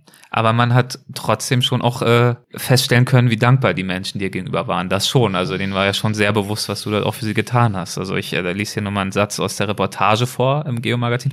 Du hast die Fotos gemacht, der Text stammt nicht von dir, das nur nebenbei bemerkt, der stammt von Christian Schmidt. Zitat, als alles vorbei ist, tritt Dolka Tinley vor und geht zu Manuel Bauer, beobachtet von allen.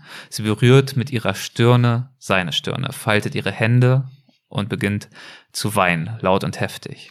Und als sie nicht aufhört, setzen auch andere in dieses Lamento ein. Es ist ein großes Schniefen und Schneuzen unter einem tiefblauen Himmel, das ihnen zum Feind geworden ist, ohne dass sie es verstehen, ohne dass sie dafür verantwortlich sind. Zitat Ende. Zum einen, da merkt man ja also in dieser Szene schon, mit wie viel Emotionalität sie dir ja auch gegenübergetreten sind und dass sie schon begriffen haben, dass du für das, was sich dort vollzogen hat, zentral warst. Was war das für eine Situation, in der das sich abgespielt hat? Äh, Habe ich verdrängt, höre ich jetzt von dir. Äh, ja, schießen mir die Tränen in die Augen, aber ich wache ja nicht jeden Morgen auf und denke, heute nehme ich's locker, ich habe ja schon so viel tolle Dinge. Wann, wann bin ich ein toller Kerl, oder? Das ist ja nicht so.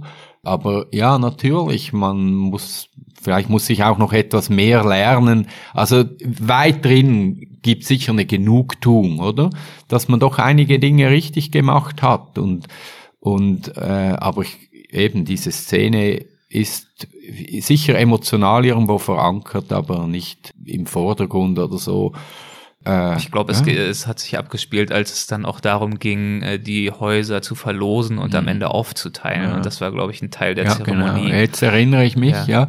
Und zwar war das unglaublich berührend, weil als die Verlosung dann fertig war, also da hat Lama Lamang hat dann zwei Kinder, ein Mädchen und ein Knabe ausgewählt, die waren die Glücksfeen. Die hase- haben diese Lose gezogen und Da, da sollte dann entschieden werden, wer, wer welches, welches Haus, ja. äh, und Zewang hat diese Lose vorbereitet und jedes dieser Lose war ein Gedicht in traditioneller Form, wie, wie die Gedichte da sind, äh, religiöse Gedichte, aber er hat das umgeschrieben, selbst erfunden auf die Situation vom Klimawandel und von diesem Umzug von Samsung. Und jedes Haus bekam also ein eigenes Gedicht.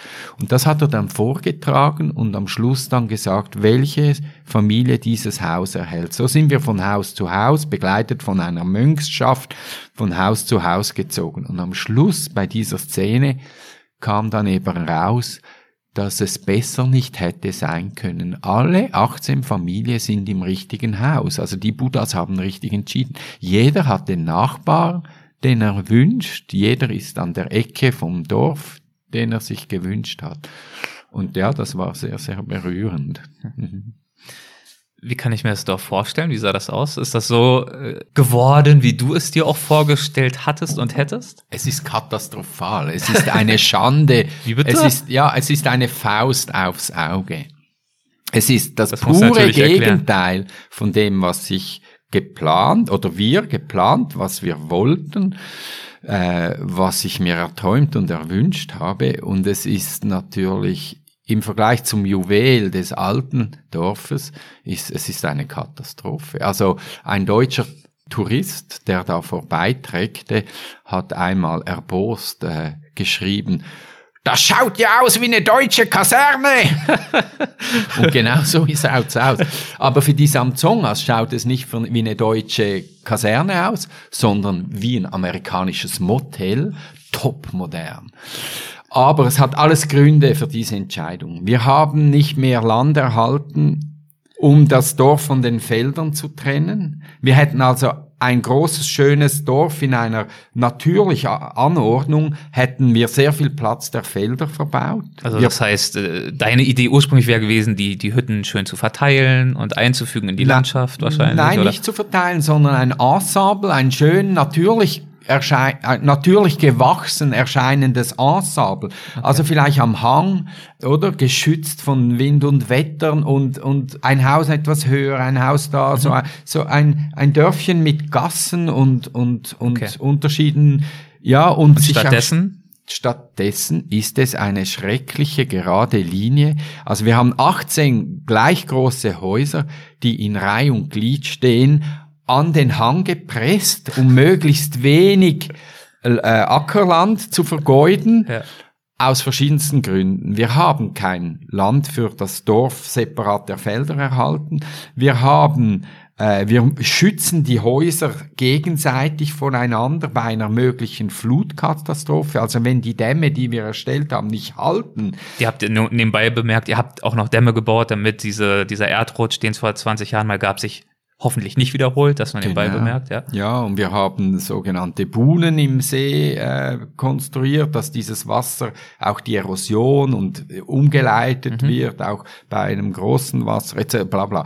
Aber wir haben die Häuser auch sich gegenseitig schützend in eine Reihe gestellt. Das, das gibt den Leuten Zeit zu flüchten, oder? Etc. Also waren ganz klare Gründe. Und sie wollten wirklich eine ganz gerade Linie und Sewang und ich haben dann heimlich so ein paar Knicke reingebaut und äh, ein bisschen Unregelmäßigkeit, ein bisschen natürlicher an den Hang, ja. oder?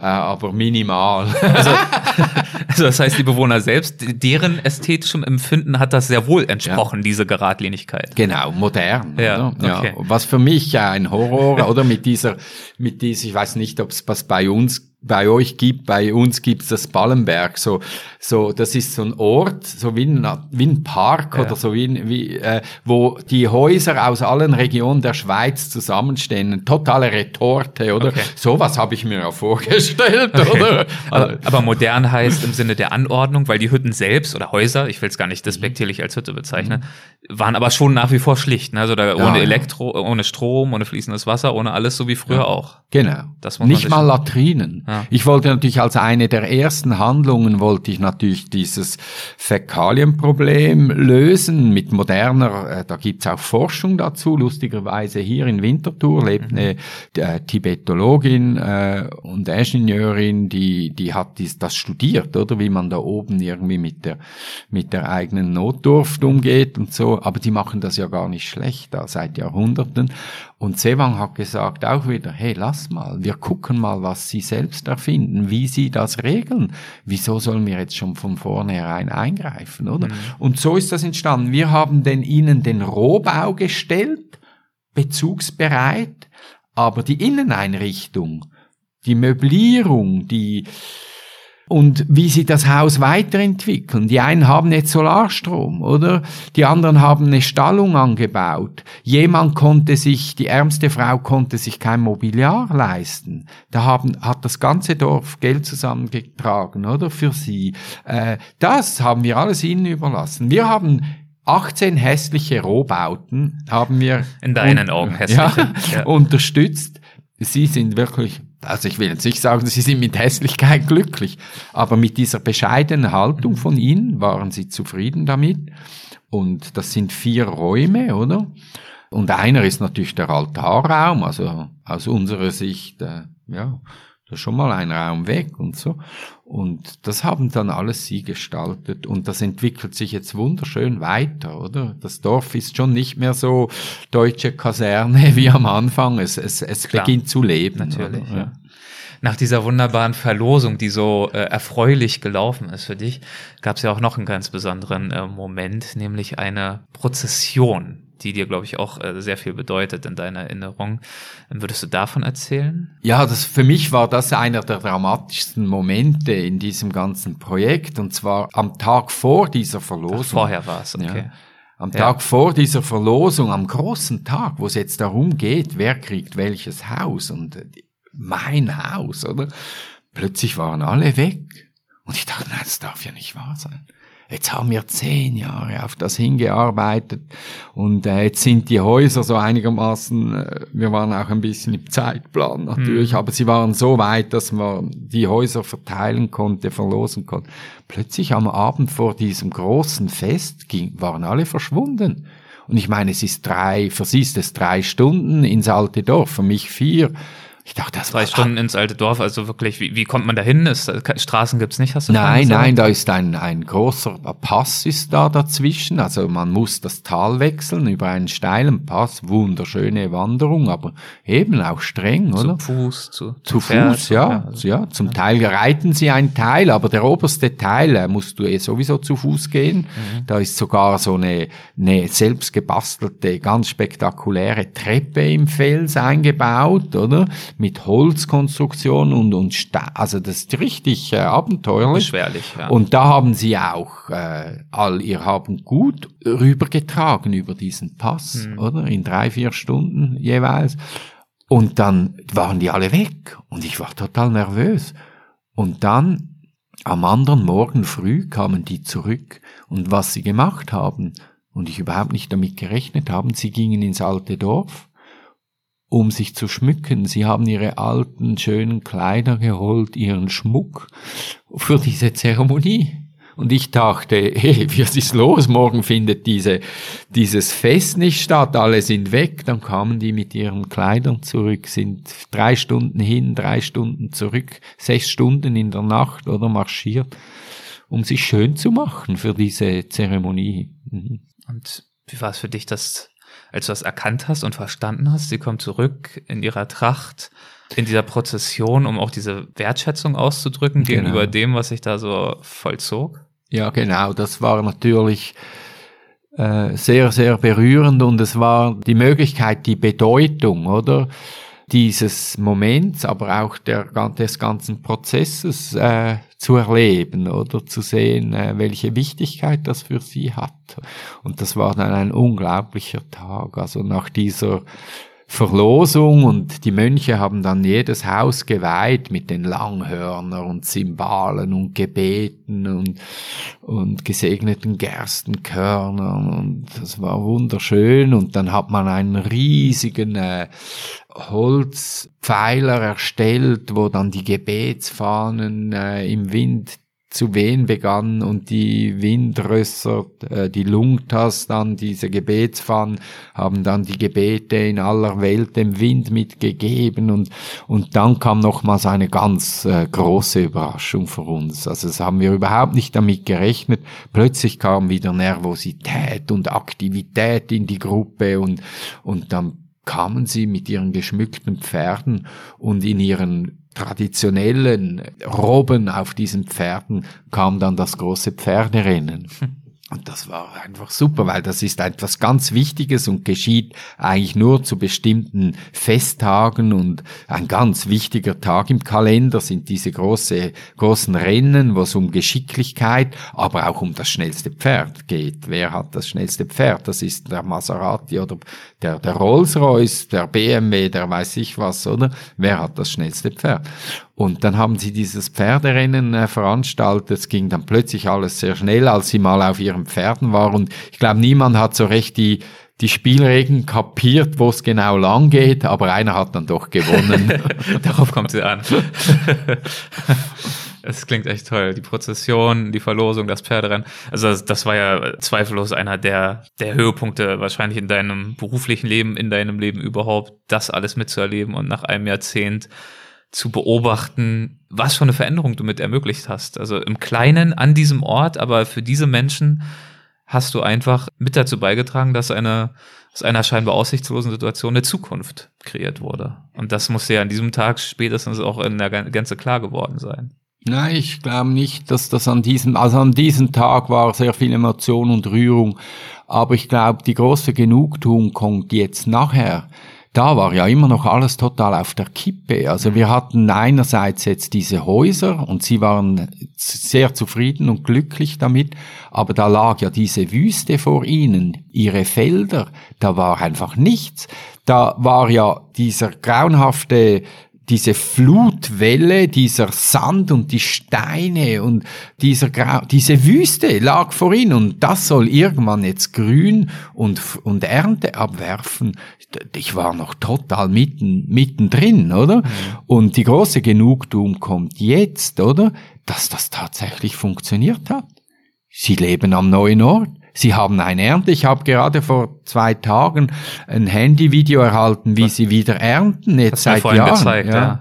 Also die singen da und haben einen riesen Haufen Korn oder, oder Senfkörner, verschiedene äh, Arten des Korns, natürlich Hochlandgerste vor allem vor sich auf Planen und füllen das jetzt in Säcke ab und alle stehen zusammen und singen und haben das gemeinschaftlich erarbeitet. Sie haben diese Felder urbar gemacht, diese Wüste, wo ich gesagt habe, um Himmels, also wie soll da jemals was Grünes sprießen? Haben sie in diese, in diesen Sand gefasst und haben gesagt, das ist gute Erde. Das ist ja. nur Sand, oder? Ja. Und was haben sie gemacht? Sie haben aus dem alten Dorf den Ziegendung zusammengewischt in ihren Höfen, haben den in, in Holz Kratte, sagen wir, also so wie Holztragesystemen auf dem eigenen Rücken drei Stunden vom alten Dorf immer wieder eine Ladung voll auf dem eigenen Rücken über diesen 4000 Meter hohen Pass ins neue Ort getragen, um diese Felder über Jahre langsam zu düngen und mit ihren Hacken Steine entfernt und wieder gedüngt und wieder angesät. Und jetzt ist da eine grüne Oase. Und ich meine, das macht mich platt. Das, das ist die groß, das Wunder für mich, dass es tatsächlich so was Komplexes mit, mit den Schutzgottheiten, mit den Widerständen, mit allem, oder? Äh, dass das über, also ein Wunder, dass das funktioniert hat. Ja. Und es hat ja nicht zuletzt deswegen funktioniert, und das hast du ja auch mehrfach betont, weil sie sich im Konsens entschieden haben, diesen Wandel anzugehen als Gemeinschaft alte Fäden aufzulösen, Statusdenken zumindest nicht zu hm. streichen, aber hinten anzustellen im Angesicht der Gemeinschaft und gemeinsam die Häuser zu bauen, die Felder anzulegen, den Umzug durchzuführen, alles zu tun, was dafür notwendig ist, dieses Wunder, wie du es nennst, äh, verwirklichen zu können. Ist es äh, dir pathet, äh, zu pathetisch, wenn ich jetzt äh, den Vergleich ziehe? Du hast vorhin so schön gesagt, du verstehst nicht, warum wir nicht auch als Weltgemeinschaft, als die wir uns ja auch oft bezeichnen, oh, nicht ähnlich uns zusammenraufen. Und du hast es vorhin so, so leidenschaftlich, ist jetzt schon eine Stunde her, vielleicht erinnern sich nicht mehr alle dran, so schön äh, beschrieben. Warum nehmen wir das nicht als Chance wahr, diese Herausforderung zusammenzurücken und als Fest dieses Thema anzugehen? Ähm, ist das, also es kommt mir zumindest so in den Sinn, dass das ja eigentlich schon so eine kleine, schöne Metapher ist für die Art von Herausforderungen, nicht nur im Umgang mit dem Klimawandel, sondern auch im Sinne des menschlichen Zusammenrückens, für die Herausforderung, die uns eigentlich auch auf äh, globaler Ebene bevorsteht oder in der wir uns eigentlich schon mittendrin befinden. Ich bedanke mich bei dir für, die, für diesen Gedanken und, und für diese wunderschöne äh, Zusammenfassung äh, dieses Ganzen. Das habe ich genau also das habe ich nicht gemerkt bis jetzt. Genauso wie ich lange nicht gemerkt habe, dass ich ja unbedingt ein Projekt angehen will äh, über den Klimawandel über Jahre. Oder da war dieser, der, was gibt's? Oder da ist dieser Eisbär auf der Eisscholle. Da sind die Inseln, die langsam oder im Pazifik, äh, Pazifik ertrinken. Ich habe nie den Zugang gefunden. Ich habe einfach dieses Dorf entdeckt, das ein Problem hat und ich habe begonnen zu fotografieren, zu dokumentieren und zu helfen.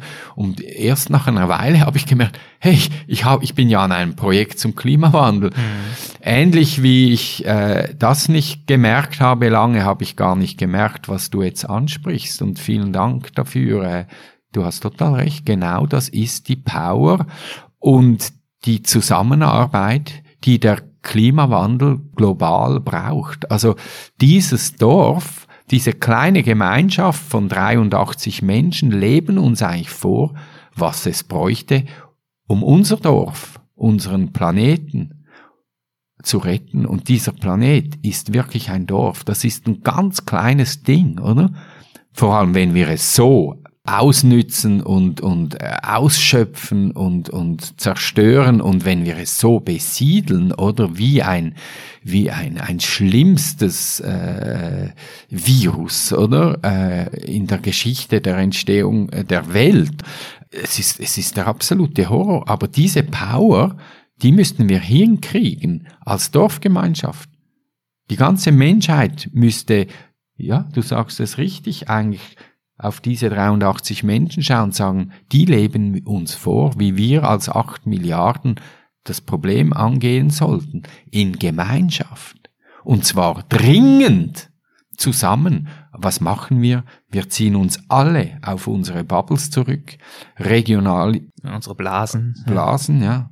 Wir ziehen uns zurück in unsere kleinsten äh, Fraktionen, Gemeinschaften, vielleicht im besten, im größten Sinne, nicht im besten, noch Nationen, oder? Es ist absolut das Gegenteil von dem, was es jetzt bräuchte. Wir strecken den Kopf in den Sand, die wir haben Angst vor dieser ungewissen Zukunft, anstatt dass wir sehen, was für eine Chance wir haben, diesen wunderschönen Planeten gemeinsam zu retten, ein, ein wunderbares Fest, oder? Wir sind uns nicht bewusst, wie dünn diese Atmosphäre ist, die wir täglich mit Abgasen verstinken und, und zerstören. Ich meine, das Basecamp vom Everest ist aus 5300 Metern. Und man sagt, da regeneriert man sich schon nicht mehr, oder? Und die Todeszone kommt dann so ab, weiß ich, 7000 oder 7500 oder so. Also da gibt's noch Sauerstoff, aber er reicht uns nicht mehr. Und nachher kommt schon noch ein bisschen Atmosphäre. Aber dieses Teil ist, wir fliegen auf 10.000 Meter und fühlen uns stark. Aber wenn du diese vertikalen 10.000 Meter oder sagen wir jetzt 5.000, das besiedelbar ist und wo es noch Luft zum Atmen gibt, wenn wir die in die Horizontale legen und uns mal vorstellen, was wir jeden Tag zur Arbeit fahren und Abgase produzieren. Fünf Kilometer ist nix, Entschuldigung. Da fahren wir ja, sagen wir, 20 pro Tag. Da sind wir schon viermal durch. Oder 20 hin und wieder 20 durch. Dann sind wir schon zehnmal im Tag da hin und her gefahren und verstinken dieses Teil. Das ist eine ganz dünne, fragile Angelegenheit und wir merken das nicht. Oder? Hast du Hoffnung, dass es uns gelegen könnte, uns zusammenzuraufen? Oder ist das eigentlich fast schon wieder jetzt, wenn wir uns anschauen, wie die Wirklichkeit momentan ist, wieder, sind wir wieder beim Thema Naivität, wenn wir uns der Wunschvorstellung hingeben, dass wir alle so sein und denken könnten wie Samzong oder Namashung, diese zwei Dörfer, die es eben gemeinsam dann nach dieser anfänglichen Streiterei und Schlägerei eben doch geschafft haben. Siehst du dafür Anzeichen? Also ich Also zuerst, was wir tun, ist, wir ziehen uns auf unseren Egoismus zurück. Jeder bereichert sich noch im letzten Moment so gut es geht. Sinnlos, oder? Weil was nützt uns das alles? Ich bin äh, sehr pessimistisch, was aber vollkommen egal ist, weil die Frage, ob es reicht oder nicht, ist total uninteressant und obsolet. Das Einzige, was zählt, ist, was tue ich? Und ich fühle mich einfach nicht gut dabei, als Pessimist zu sagen, no, nützt eh sowieso nichts mehr, mache ich mir noch ein cooles Leben mit den paar Jahren und so. Äh, da, diese Haltung bringt mich überhaupt nicht, macht mich überhaupt nicht zufrieden, oder? Äh, es die Frage, ob es reicht oder nicht, ist total uninteressant und obsolet. Es geht darum, jetzt die richtigen Entscheidungen zu treffen und zwar schnell. Also das ist meine Entscheidung schon, schon sehr früh. Es geht nicht darum, ob ich die Welt retten. Also Jesus hat die Welt nicht gerettet, Buddha hat die Welt nicht gerettet. Jetzt komme ich und rette die Welt. Das interessiert mich überhaupt nicht. Aber wie lebe ich mein Leben, um einen Beitrag zu leisten? Also ich habe immer schon als klein diese Vision. Äh, also es tönt, ich weiß nicht, äh, schneid es raus, wenn es zu intim ist. Aber ich habe mich noch immer nicht damit versöhnt, dass ich oben einen Salat reinmache und hinten kommen stinkende Fäkalien raus. Ich akzeptiere dieses System immer noch nicht. Neulich hat aber jemand gesagt, ist doch Kompost, oder? Entsteht wieder neues Leben. Okay, schon ein bisschen besser. Was meine Motivation ist, zu versuchen, irgendwie mehr Gutes zu tun, wie ich durch meine pure, reine Existenz schon zerstöre. Dass meine eigene private Balance zwischen kaputt machen dass ich, ja, ich bin Abendländer, ich sehe das, das ist unsere Kultur, wir sind sehr kritisch, auch uns selbst gegenüber. Ich sehe, was ich, ich, ich atme ein und, und ein Gift kommt raus, oder? Es ist so. Äh, das ist natürlich, aber ich versuche irgendwie mehr Gutes zu tun, wie ich schon Schlechtes tue, durch meine pure Existenz oder durch meine Ignoranz und Unfähigkeit noch mehr.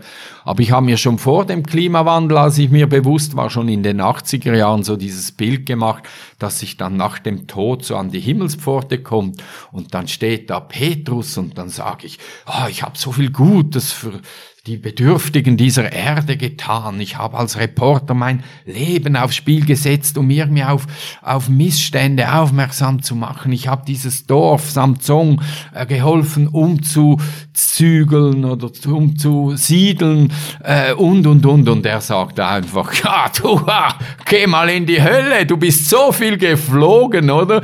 Mit dir, mit für deine Arbeit, vergiss es, oder du vergiss es. Das habe ich schon in den 80er Jahren gesagt. Da habe ich noch nicht nicht an Klima oder CO2 und so gedacht. Ja, aber das ist ja ein guter Punkt, also weil du sagst jetzt ähm, so scheinbar leicht, ja, ich äh, versuche meine eigenen Lebensentscheidungen zu optimieren und so zu leben, dass äh, der Schaden, den ich anrichte, geringer ist als ähm, der Nutzen, den ich stifte für die Welt, für die Menschen, wie auch immer. Das klingt ja sehr nachvollziehbar und logisch, ist aber ja äh, super schwer umzusetzen. Ne? Also zum einen im Leben in unserer westlichen Welt. Aber auch, wenn wir mal bei dem Beispiel Samsung bleiben, kann ich mir auch vorstellen, dass einigen Hörerinnen und Hörern jetzt äh, nochmal äh, so im Gedächtnis äh, gerade wachgerufen wird, dass du erwähnt hast, du hast da irgendwie zehn Tage für die Anreise gebraucht oder so. Das heißt, du bist dahin geflogen, du bist dahin gefahren, du bist da noch weiter geritten. Um, also mm, das klingt ja, jetzt vielleicht sehr kritisch, aber nein, um nein. dort ganz lokal 80 Menschen zu helfen, während äh, das CO2, das für dieses mm. ganze Projekt produziert wurde, in der Balance weiß ich nicht, ob das, also wie die Balance ja, dann ausfallen ja, würde. Wäre sehr also, interessant. Wie, wie, gehst du denn mit solchen ähm, Zwiespälten um, mit denen wir ja in irgendeiner Form alle äh, konfrontiert sind in unserer Arbeit, in unserem Reisen, in unserem Leben? In, in unserer pure Existenz. Ich komme noch mal zum Salat, den ich esse, oder dieser Zwiespalt. Also ich meine, das ist ja die Vertreibung aus dem Paradies. Die Vertreibung aus dem Paradies, ich, und ich will niemandem äh, zu nahe treten, aber für mich ist das das Großhirn, oder? Also wir als Mensch können reflektieren über unsere Existenz, oder? Und, und ich bin mir dessen äh, extrem, sehr bewusst. Also ich habe diese Ethik und dieses Gewissen eingepflanzt, zum Glück. Ich bin total dankbar, aber da stehen vor sehr viele Dilemmas, oder? Die ich erkenne. Und ich bin da über die Zeit pragmatisch geworden, oder? Es gibt von einem Schweizer Schriftsteller äh, Franz Holler dieses Bild von diesem von diesem sehr bewussten Mensch, oder der immer bewusster lebt und am Schluss ist er nackt im Wald irgendwo und, und isst Pilze. Ja, ich, ich, ich war ja auch vor die Entscheidung gestellt, soll ich nicht einfach Mönch werden und in einem tibetischen Kloster mich zurückziehen. Aber ich sah nicht, dass ich ein guter Mönch werden kann mit meinem Naturell. Ich sah mich aktiv, äh, mich zu beteiligen an der, also nicht, dass die Mönche auf ihre Art das ja auch tun, aber ich habe früh erkannt, äh, also ich wusste das schon vor meiner Ausbildung, zum Werbefotografen, das ist nicht meine Welt. Ich bin, ich fotografiere den ganzen Tag Dinge, oder? Rücke sie ins schönste Licht, damit du sie kaufst. Meistens waren es Dinge, die ich nie kaufen würde. Dann habe ich begonnen, Flugblätter zu verteilen am Abend gegen diese Dinge, die ich am Tag beworben habe. Und das ging irgendwann nicht mehr zusammen. Und da habe ich gesagt, anstatt Flugblätter verteilen, das kann noch schnell jemand, muss ich ein guter Fotograf werden um Leute zu berühren. Aber das ist immer mit Kompromissen und mit einem gewissen Pragmatismus verbunden. Und natürlich ist es arrogant, dass ich jetzt diese Rechnung für mich mache. Wenigstens fliege ich dahin, um etwas gegen den Klimawandel zu machen. Und ich fliege nicht dahin, um meine Füße ins warme Meer zu strecken. Mache ich zugegeben manchmal auch. Mhm. Brauche ich manchmal auch. Aber klar, das ist meine Werteskala und die kann man kritisieren. Das ist das ist das große Problem. Wo ist diese Balance? Und ich sage mir einfach, das ist vielleicht auch wieder arrogant und die Rechnung, die du machst, ob sich das jetzt bei Samsung wirklich positiv äh, resultiert, oder meine, mein Dreck, den ich für die Geschichte produziert habe, gegenüber den Nutzen, oder? Äh, total einverstanden. Äh, aber für mich mache ich diese Rechnung, wenn ich ich sage jetzt in Klammern, nein, ich sage nicht besser, aber ich sage, wenn ich mehr Gutes und weniger Schlechtes tue wie der Durchschnitt, dann ist schon mal gut. Ja. Perfekt wird es nie sein. Was bedeuten hier Entwicklungen wie Fridays for Future und ähnliche Entwicklungen, Bewegungen, wo man zumindest sieht, dass es ein, eine stärkere Aufmerksamkeit und ein stärkeres Bewusstsein in der Öffentlichkeit gibt und auch ganz konkret in bestimmten Generationen, in dem Fall jetzt in der jüngeren Generation gibt? Macht dir das ein? Du hast gesagt, du bist sehr pessimistisch oder skeptisch. Bereitet dir das ein bisschen Hoffnung? Oder Herzliche Grüße an meine Tochter. Ich finde super, was sie macht. Was macht sie? Was sie mit ihren Freunden macht. Ja, Fridays for Future, äh, Klimastreik, all diese Dinge. Sie sind sich total bewusst, was da auf sie zukommt. Nicht nur aus Angst und aus, sondern sie, sie natürlich aus, aus jugendlicher, mit jugendlicher Energie, oder? Mhm. Ich bin unheimlich dankbar. Ich habe ich bin nicht alt, ich bin 55, aber ich habe doch mehrere Generationen so oder oder sagen wir so Stimmungswandel in der Gesellschaft oder in der Jugend miterlebt, oder? Wir waren extrem engagiert. Da war das Waldsterben, da waren die AKWs, da war der Kalte Krieg, da war die atomare Bedrohung, oder? Dann kam irgendwie so eine Generation. Ich dachte, hallo, was geschieht da? Dieser Egoismus, ja. Alle Schöne haben, Grüße. Oder zuerst sagt man, ich fahre das Leben lang Fahrrad. Kaum ist man 14 und erlaubt ein Moped, äh, steigt man um, oder? Äh, und mein kleiner Bruder ist elf Jahre jünger, der hatte, der wollte einfach Fun. Entschuldigung, Simon, oder? Ich, ich mag dich. Äh, aber das waren so Generationen und ich bin unglaublich dankbar, dass jetzt zum Glück ein Teil der jungen Generation sehr bewusst, sehr aktiv, zum Teil radikal, zu Recht, aktiv ist, weil es gibt die Wissenschaft, die sagt, wenn in diesen zehn Jahren bis 2030 nicht die radikal richtigen Entscheidungen getroffen werden, dann sind diese Kipp, äh, wie sagt man, Effekte, da sind schon zu viele, sind dann angetriggert, dass wir noch zurück können, oder? Es muss jetzt geschehen. Und wenn es diese Jugend nicht gäbe, dann wäre ich noch pessimistischer. Es stimmt mich auch traurig, meine Tochter, sie wird die Schweiz ohne Gletscher erleben. Muss, muss, muss man sich vorstellen, oder? Die Gletscher waren für mich schon immer, im, weil ich früh im Himalaya reiste, wo das noch frisch aussah und man hatte das Gefühl, also so, oder? Anfang 90er oder so, man hatte noch das Gefühl, dass das wächst noch. Hm. Bei uns waren das immer schon tote Walfische in diesen Tälern, die da im Verderben leben. Also, oder? Man sah das diesen Dingern an, dass die, dass die am Sterben sind, dass die zurückgehen. Und jetzt, wenn ich die jetzt angucke, wie schnell das jetzt geht, und wir sind mit den Gletschern, sind wir 30 Jahren hinterher. Also die Effekte, die wir bei den Gletschern jetzt sehen, die haben wir vor 30 Jahren verursacht, also sind die zum Tragen gekommen, oder? Also wir müssen sehr, sehr, sehr schnell handeln. Ja. Und das ist die Herausforderung, die du dir stellst. Du hast auch mal, wir haben uns da schon mal bei anderer Gelegenheit drüber unterhalten. Du hast auch über dich selbst, selbst gesagt. Da ging es auch um dieses Hadern wann fliegt man, wann nicht, wie oft benutzt man den Teebeutel, also klein und groß. Hast du auch äh, so schön formuliert, dass du dir auch darüber bewusst bist, dass du schizophren lebst, wie wir alle, aber du tust es zumindest bewusst und versuchst eben die Balance in die richtige Richtung zu bewegen. Und du hast aber auch von diesen besonderen Momenten äh, berichtet, als du äh, zum Beispiel deine Tochter das erste Mal gesehen hat, wie du hast, wie sie bei einer äh, Fridays for Future ähm, Demonstration äh, eine Rede gehalten hat und wie das wieder so Momente sind, die unendlich viel Kraft und Zuversicht und, und mhm. Hoffnung zumindest im Kleinen geben, weil genau das, was du vorhin auch gesagt hast, am Ende geht's ja gar nicht immer nur darum, äh, sich die Frage zu stellen, kann ich jetzt äh, selbst das große Ganze verändern, sondern einfach sich zu fragen, wie möchte ich leben und wie kann ich leben und was für einem Umfeld befinde ich mich auch.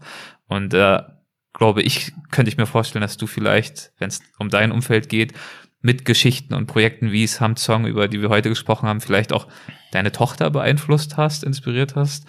Und ich könnte mir aber auch vorstellen, dass sie mit dem, wenn ich zum Beispiel an diese Geschichte denke, wo sie dort gesprochen hat, 18 war sie da, glaube ich, vor diesen vielen Menschen und du hast es gesehen, dass sie auch dich wahnsinnig inspiriert und dass es, dass sie auch wieder eine Form von Gemeinschaft sind, der da entsteht, wenn es um diese Herausforderung geht. Zwar nicht auf dem Level, das wir idealerweise brauchen, global, aber in familiärer Hinsicht, in Interessensgruppen, in Vereinen, in was auch immer, gibt's ja diese Gemeinschaften schon. Natürlich. Und äh, also es bleibe dahingestellt, äh, welchen Einfluss das man hat, oder?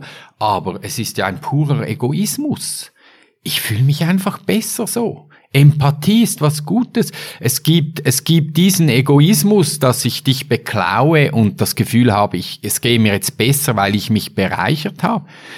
Aber es gibt auch diesen Egoismus, dass ich dich beschenke, weil es sich gut anfühlt. Und es gibt natürlich dann noch diesen total übergeordneten Empathie, wo es um gar nichts mehr geht, oder? Aber es gibt einfach den gesunden Egoismus, denn ich mache das, weil ich mich besser fühle, weil ich, weil ich mich mit dem Tod auseinandersetze. Und Entschuldigung, auf, das ist erforscht, das weiß man alles. Auf, auf was schaut man zurück? Was ist die Befriedigung am Schluss, irgendwie aus dieses Leben, das wir zur Verfügung haben, irgendwie sinnvoll gestaltet zu haben? Und es geht nicht um, um nichts Materielles, wenn Grundbedürfnisse vorausgesetzt. absolut klar und es ist erwiesen. Und ich mache das ja nicht vordergründig aus Egoismus, aber ich fühle, es fühlt sich einfach besser an. Ich würde gerne zum Abschluss äh, noch ein letztes Mal auf Namashung zurückkommen, dieses Dorf, das in das die Dorfgemeinschaft Dorf, ja. umgezogen ist. Du hast mir mal vor längerer Zeit, als wir uns, wie gesagt, schon mal unterhalten haben, auch über dieses Thema am Rande, da hast du mir einen Moment äh, beschrieben, als du dich an einer Stelle wiederfandest, in der Nähe dieses Dorfes. Und an dieser Stelle hast du früher auch schon mal gestanden und hast auf dieses Dorf geblickt und dann kamen dir so verschiedene Gedanken, Erinnerungen, Reflexionen, auch überraschende Gedanken und Erkenntnisse. Als du nix schon so, anscheinend weißt du, wovon ich spreche. Was war das für ein Moment? Ja, also es sind dann so die, die, die sel es sind dann so die seltenen Momente, wo man sich so ein bisschen aus der Geschichte, aus dem eigenen Leben nimmt und sich auch mal ein bisschen orientiert, Rückschau hält, vielleicht versucht daran zu denken, wie man die Zukunft gestaltet. Äh, ich bin sehr aktiv, ich mache das selten, oder? Aber so ab und zu so ein Spaziergang ist schon gut. Und kurz vor einer Abreise, als dann also diese Felder grün waren, die ersten Ernten eingefahren wurden, die Leute glücklich in diesen neuen Häusern lebten, da habe ich mich mal so eben auch zum Abschied nehmen von, von diesen Leuten und dem, dem Dorf, dem Ort zurückgezogen, ein bisschen nördlich auf einen dieser großen Findlinge, die wir verschoben haben. Und ich, von da sieht man Indianapurna, oder? Also du siehst das neue Dorf im Vordergrund, es, es nachtet ein, die Annapurna, dieser ah, ah, wunderschöne 8000er hat noch goldiges Sonnenlicht und der Himmel färbt sich langsam, oder, in den Abend rein, äh, dieses Purpur kommt und es, also ja, es sind so diese Momente und ich saß auf diesem Stein und habe so zurückgeblickt und dann kam mir diese erste Reise in den Sinn, dass ich ja ganz äh, unbescholten oder wie soll ich sagen, äh, da hingereist bin in dieses Tal mit Robert Jenny. Und wir sind da an dieser Stelle vorbeigeritten. Und da war ja noch kein Dorf, da waren zwei Häuser, ein alter Mann wohnte da. Und ich bin da hinter Robert geritten, habe diese Aussicht gesehen, weit, oder? Über das ganze Mustangtal bis zur Annapurna, bis zu diesem tiefsten Tal der Erde, wo dieses Mustangtal dann beginnt, oder? Und damals habe ich mir so, wie gesagt. Also zehn Jahre zuvor dort, ja. ja. 2008 war das. Wenn ich mal ein Ferienhaus möchte, haben könnte, dann hätte ich es hier. und das, die ganze zehn Jahre kam mir das, habe ich nie an diesen Moment gedacht. Ja dass ich an dieser Stelle jetzt vom König kam dieses Land an dieser Stelle, wo wo ich vor zehn Jahren, also wo ich zuvor so unglaublich mich wohlfühlte und Heimat spürte und dachte, also ein bisschen weit, zehn Tage bis ins Ferienhaus, aber wenn, dann wäre es hübsch da. Ja. Und ich, es ist mir wie Schuppen von den Augen gefallen. Also ich habe jetzt kein Ferienhaus da, aber ich habe ein paar Freunde. Mit einem die, ganzen Dorf. Ja. und du hast wirklich in diesem Moment ja erst dich überhaupt erinnert, dass du schon mal dort gewesen bist. Ne? Also du hast, ja. das kam alles zurück in diesem Moment. Wahnsinn. Wie ging's dir da, als du erkannt hast, also vor allem lustig, oder? Ja. Also so im Schalk, ja, so ja, eben, du hast es sehr schön zusammengefasst und formuliert. Also jetzt habe ich nicht nur ein Ferienhaus da, sondern ganze Siedlung. und bei dieser allerersten Reise, äh, zehn Jahre zuvor mit äh, Robert Jeni, warst du ja dort, um das nochmal äh, in Erinnerung zu rufen, um dich zu entspannen, und Schönheit zu finden. Und tatsächlich hast du gefunden, ein Projekt, das dich zehn Jahre in Anspruch genommen hast, hat und äh, dich, glaube ich, auch oftmals an den Rande der Kräfte, der Verzweiflung gebracht hat. Also eigentlich das Gegenteil von dem, was du eigentlich gesucht hattest. Genau, aber als ich da vorbeiritt an dieser Stelle, das war einige Tage bevor diese drei Ritter ja, mich ja, ja, in der. Nacht geweckt haben. Da hat noch alles gestimmt. da hat noch alles gestimmt, da warst du noch in der Welt. es stimmt jetzt natürlich noch viel mehr, weil ja, ich will ja versuchen und etwas Gutes zu tun und es ist geglückt. Das heißt, du hast eine andere. Abgesehen von deiner Rechnung mit meinem CO2-Ausstoß mit den Flügen, ja. Das heißt, man kann sagen, du hast eine, eine andere Schönheit gefunden, als also du hast keine Schönheit im Sinne von Entspannung und schönen Anblicken gefunden, sondern du hast eine Schönheit gefunden in Form von Sinn, Selbstverwirklichung, Purpose, kann man das vielleicht so sagen? Von Tiefe oder? Diese oberflächliche exotische Schönheit, die ich gesucht habe, hat sich verwandelt in Tiefe. Denn wie kommst du einer solchen Dorfgemeinschaft näher, wie über ein solch dramatisches Ereignis teilnehmen zu dürfen an, an, an dieser an diesem Problem und der Lösung davon. Und eines der wenigen Vorwürfe, die ich mir in diesem Projekt mache, ist, dass ich es nicht von Anbeginn bis zum Schluss ethnografisch begleiten ließ von jemand, der das studiert hätte, mhm. was da an Prozessen läuft. Wie, weil wie kommst du in der Forschung so nahe an Leute wie über ein solches Problem und ein solches Projekt? Und ich gebe zu, ich habe mal daran gedacht und ich entschuldige mich wirklich dafür, ich hatte Angst irgendwie mir in die Karten schauen zu lassen, wenn es scheitert, oder? Mhm. Dann stehe ich dumm da ja, dumm, richtig dumm. Da bin ich an mir gescheitert, dass ich nicht den Mut hatte, jemand beizuziehen, der einfach parallel seine Forschung macht, mich am Schluss vielleicht auch in die Pfanne haut, aber vor allem diese Leute studieren kann oder in dieser Situation Nein. und Schlüsse daraus ziehen. Und jetzt vielleicht ein Beitrag wäre, wie du vorher gesagt hast, dass dieses Dorf ein Beispiel für das Dorf Erde mit unseren Problemen ist, ja.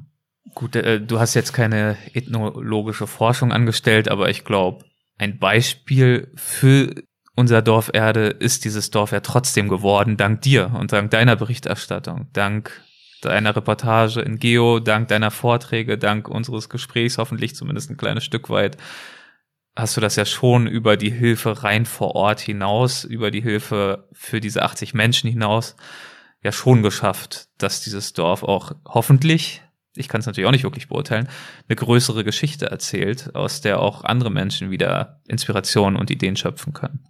Und das geht auch nur dank dir, Leuten wie dir. Und ich bedanke mich sehr, weil du hast ein wunderschönes, aufmerksames Publikum und, und du hast ein wunderschönes Format, das eben in die Herzen geht und es braucht diese Dinge genauso. Oder was nützt das, wenn ich es im stillen Kämmerchen mache? Dann hat es dem Dorf genützt, aber es braucht Leute wie dich und du bist für mich einer der schönsten äh, Beispiele für Kommunikation und Aufbereitung, sage ich jetzt, von Inhalten. Die Art, wie du das machst, äh, das ist ja doch Danke, das braucht, ja, das ja. braucht Leute wie dich. Wir, wir erinnern uns nur daran, dass du vorhin mich hier eigentlich schon abstellen wolltest, weil du eigentlich festgestellt hast, keinen Moderator zu brauchen. Von daher. Nein, gut. es funktioniert natürlich ich habe halt nicht so ein gutes Mikrofon wie du. Ach, deswegen, okay, alles klar, dann brauchst du mich ja doch noch schön. Ähm, nein, du hast das gerade so schön formuliert und damit, äh, glaube ich, können wir jetzt auch zum Ende kommen. Was du aus diesem Projekt gezogen hast, aus dieser Erfahrung, war Tiefe, eine Erfahrungstiefe. Und ich kann dir nur sagen, dass es mir zumindest jetzt für dieses Gespräch wirklich genauso ging. Und deswegen ähm, funktioniert ja dieses Format, das du netterweise gelobt hast, auch nur, weil Menschen wie du großzügig genug sind, ähm, von ihrer Arbeit, von ihrer Leidenschaft, von ihrem Engagement zu erzählen. Und für mich war das in der Tat ein sehr, sehr tiefes Gespräch. Deswegen ist es auch deutlich länger geworden als gedacht.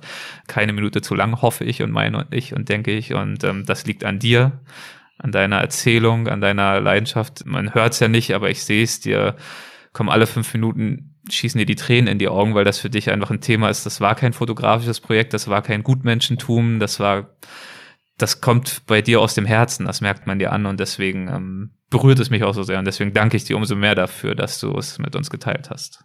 Also mein ein Primarlehrer hat mal wütend gesagt, man Wer hat muss immer ein Primarlehrer, ein ein Unterstufen Schullehrer, okay. ein, ein wie ja, sagt okay. man bei? Äh, Grundschullehrer. Volksschul äh, Grundschullehrer hat mal zu mir gesagt, in, in Wut, in Rage, Manuel hat immer das letzte Wort, er muss immer das letzte Wort haben. Und deshalb komme ich nochmal, nein, was du vorher gesagt hast, das Beispiel von Samsung, dass das in Gemeinschaft stehen muss, äh, geschehen muss, diese Veränderung, die wir dringend brauchen, das ist ja das, was hier geschieht.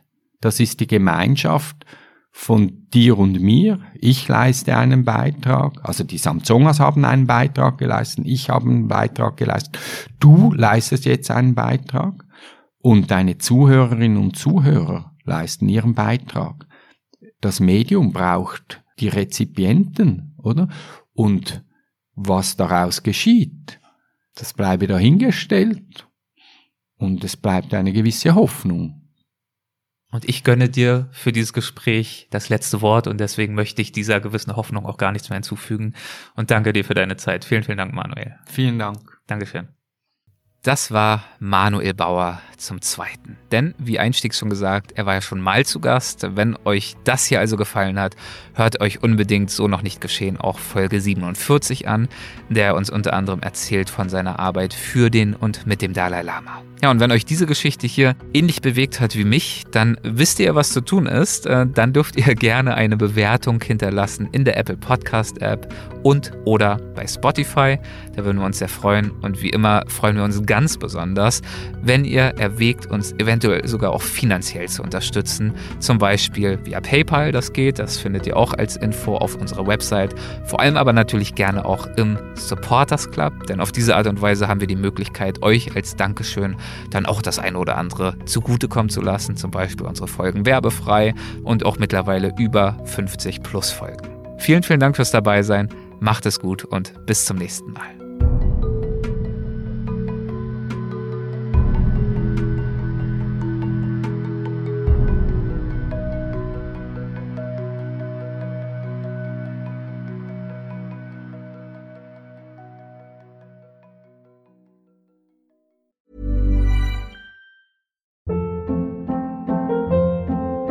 Hold up. What was that? Boring. No flavor. That was as bad as those leftovers you ate all week. Kiki Palmer here, and it's time to say hello to something fresh and guilt-free. Hello Fresh. Jazz up dinner with pecan-crusted chicken or garlic butter shrimp scampi. Now that's music to my mouth. Hello Fresh. Let's get this dinner party started. Discover all the delicious possibilities at hellofresh.com.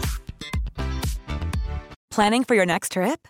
Elevate your travel style with Quince. Quince has all the jet setting essentials you'll want for your next getaway, like European linen, premium luggage options, buttery soft Italian leather bags, and so much more. And is all priced at 50 to 80% less than similar brands. Plus, Quince only works with factories that use safe and ethical manufacturing practices. Pack your bags with high-quality essentials you'll be wearing for vacations to come with Quince. Go to quince.com/pack for free shipping and 365-day returns.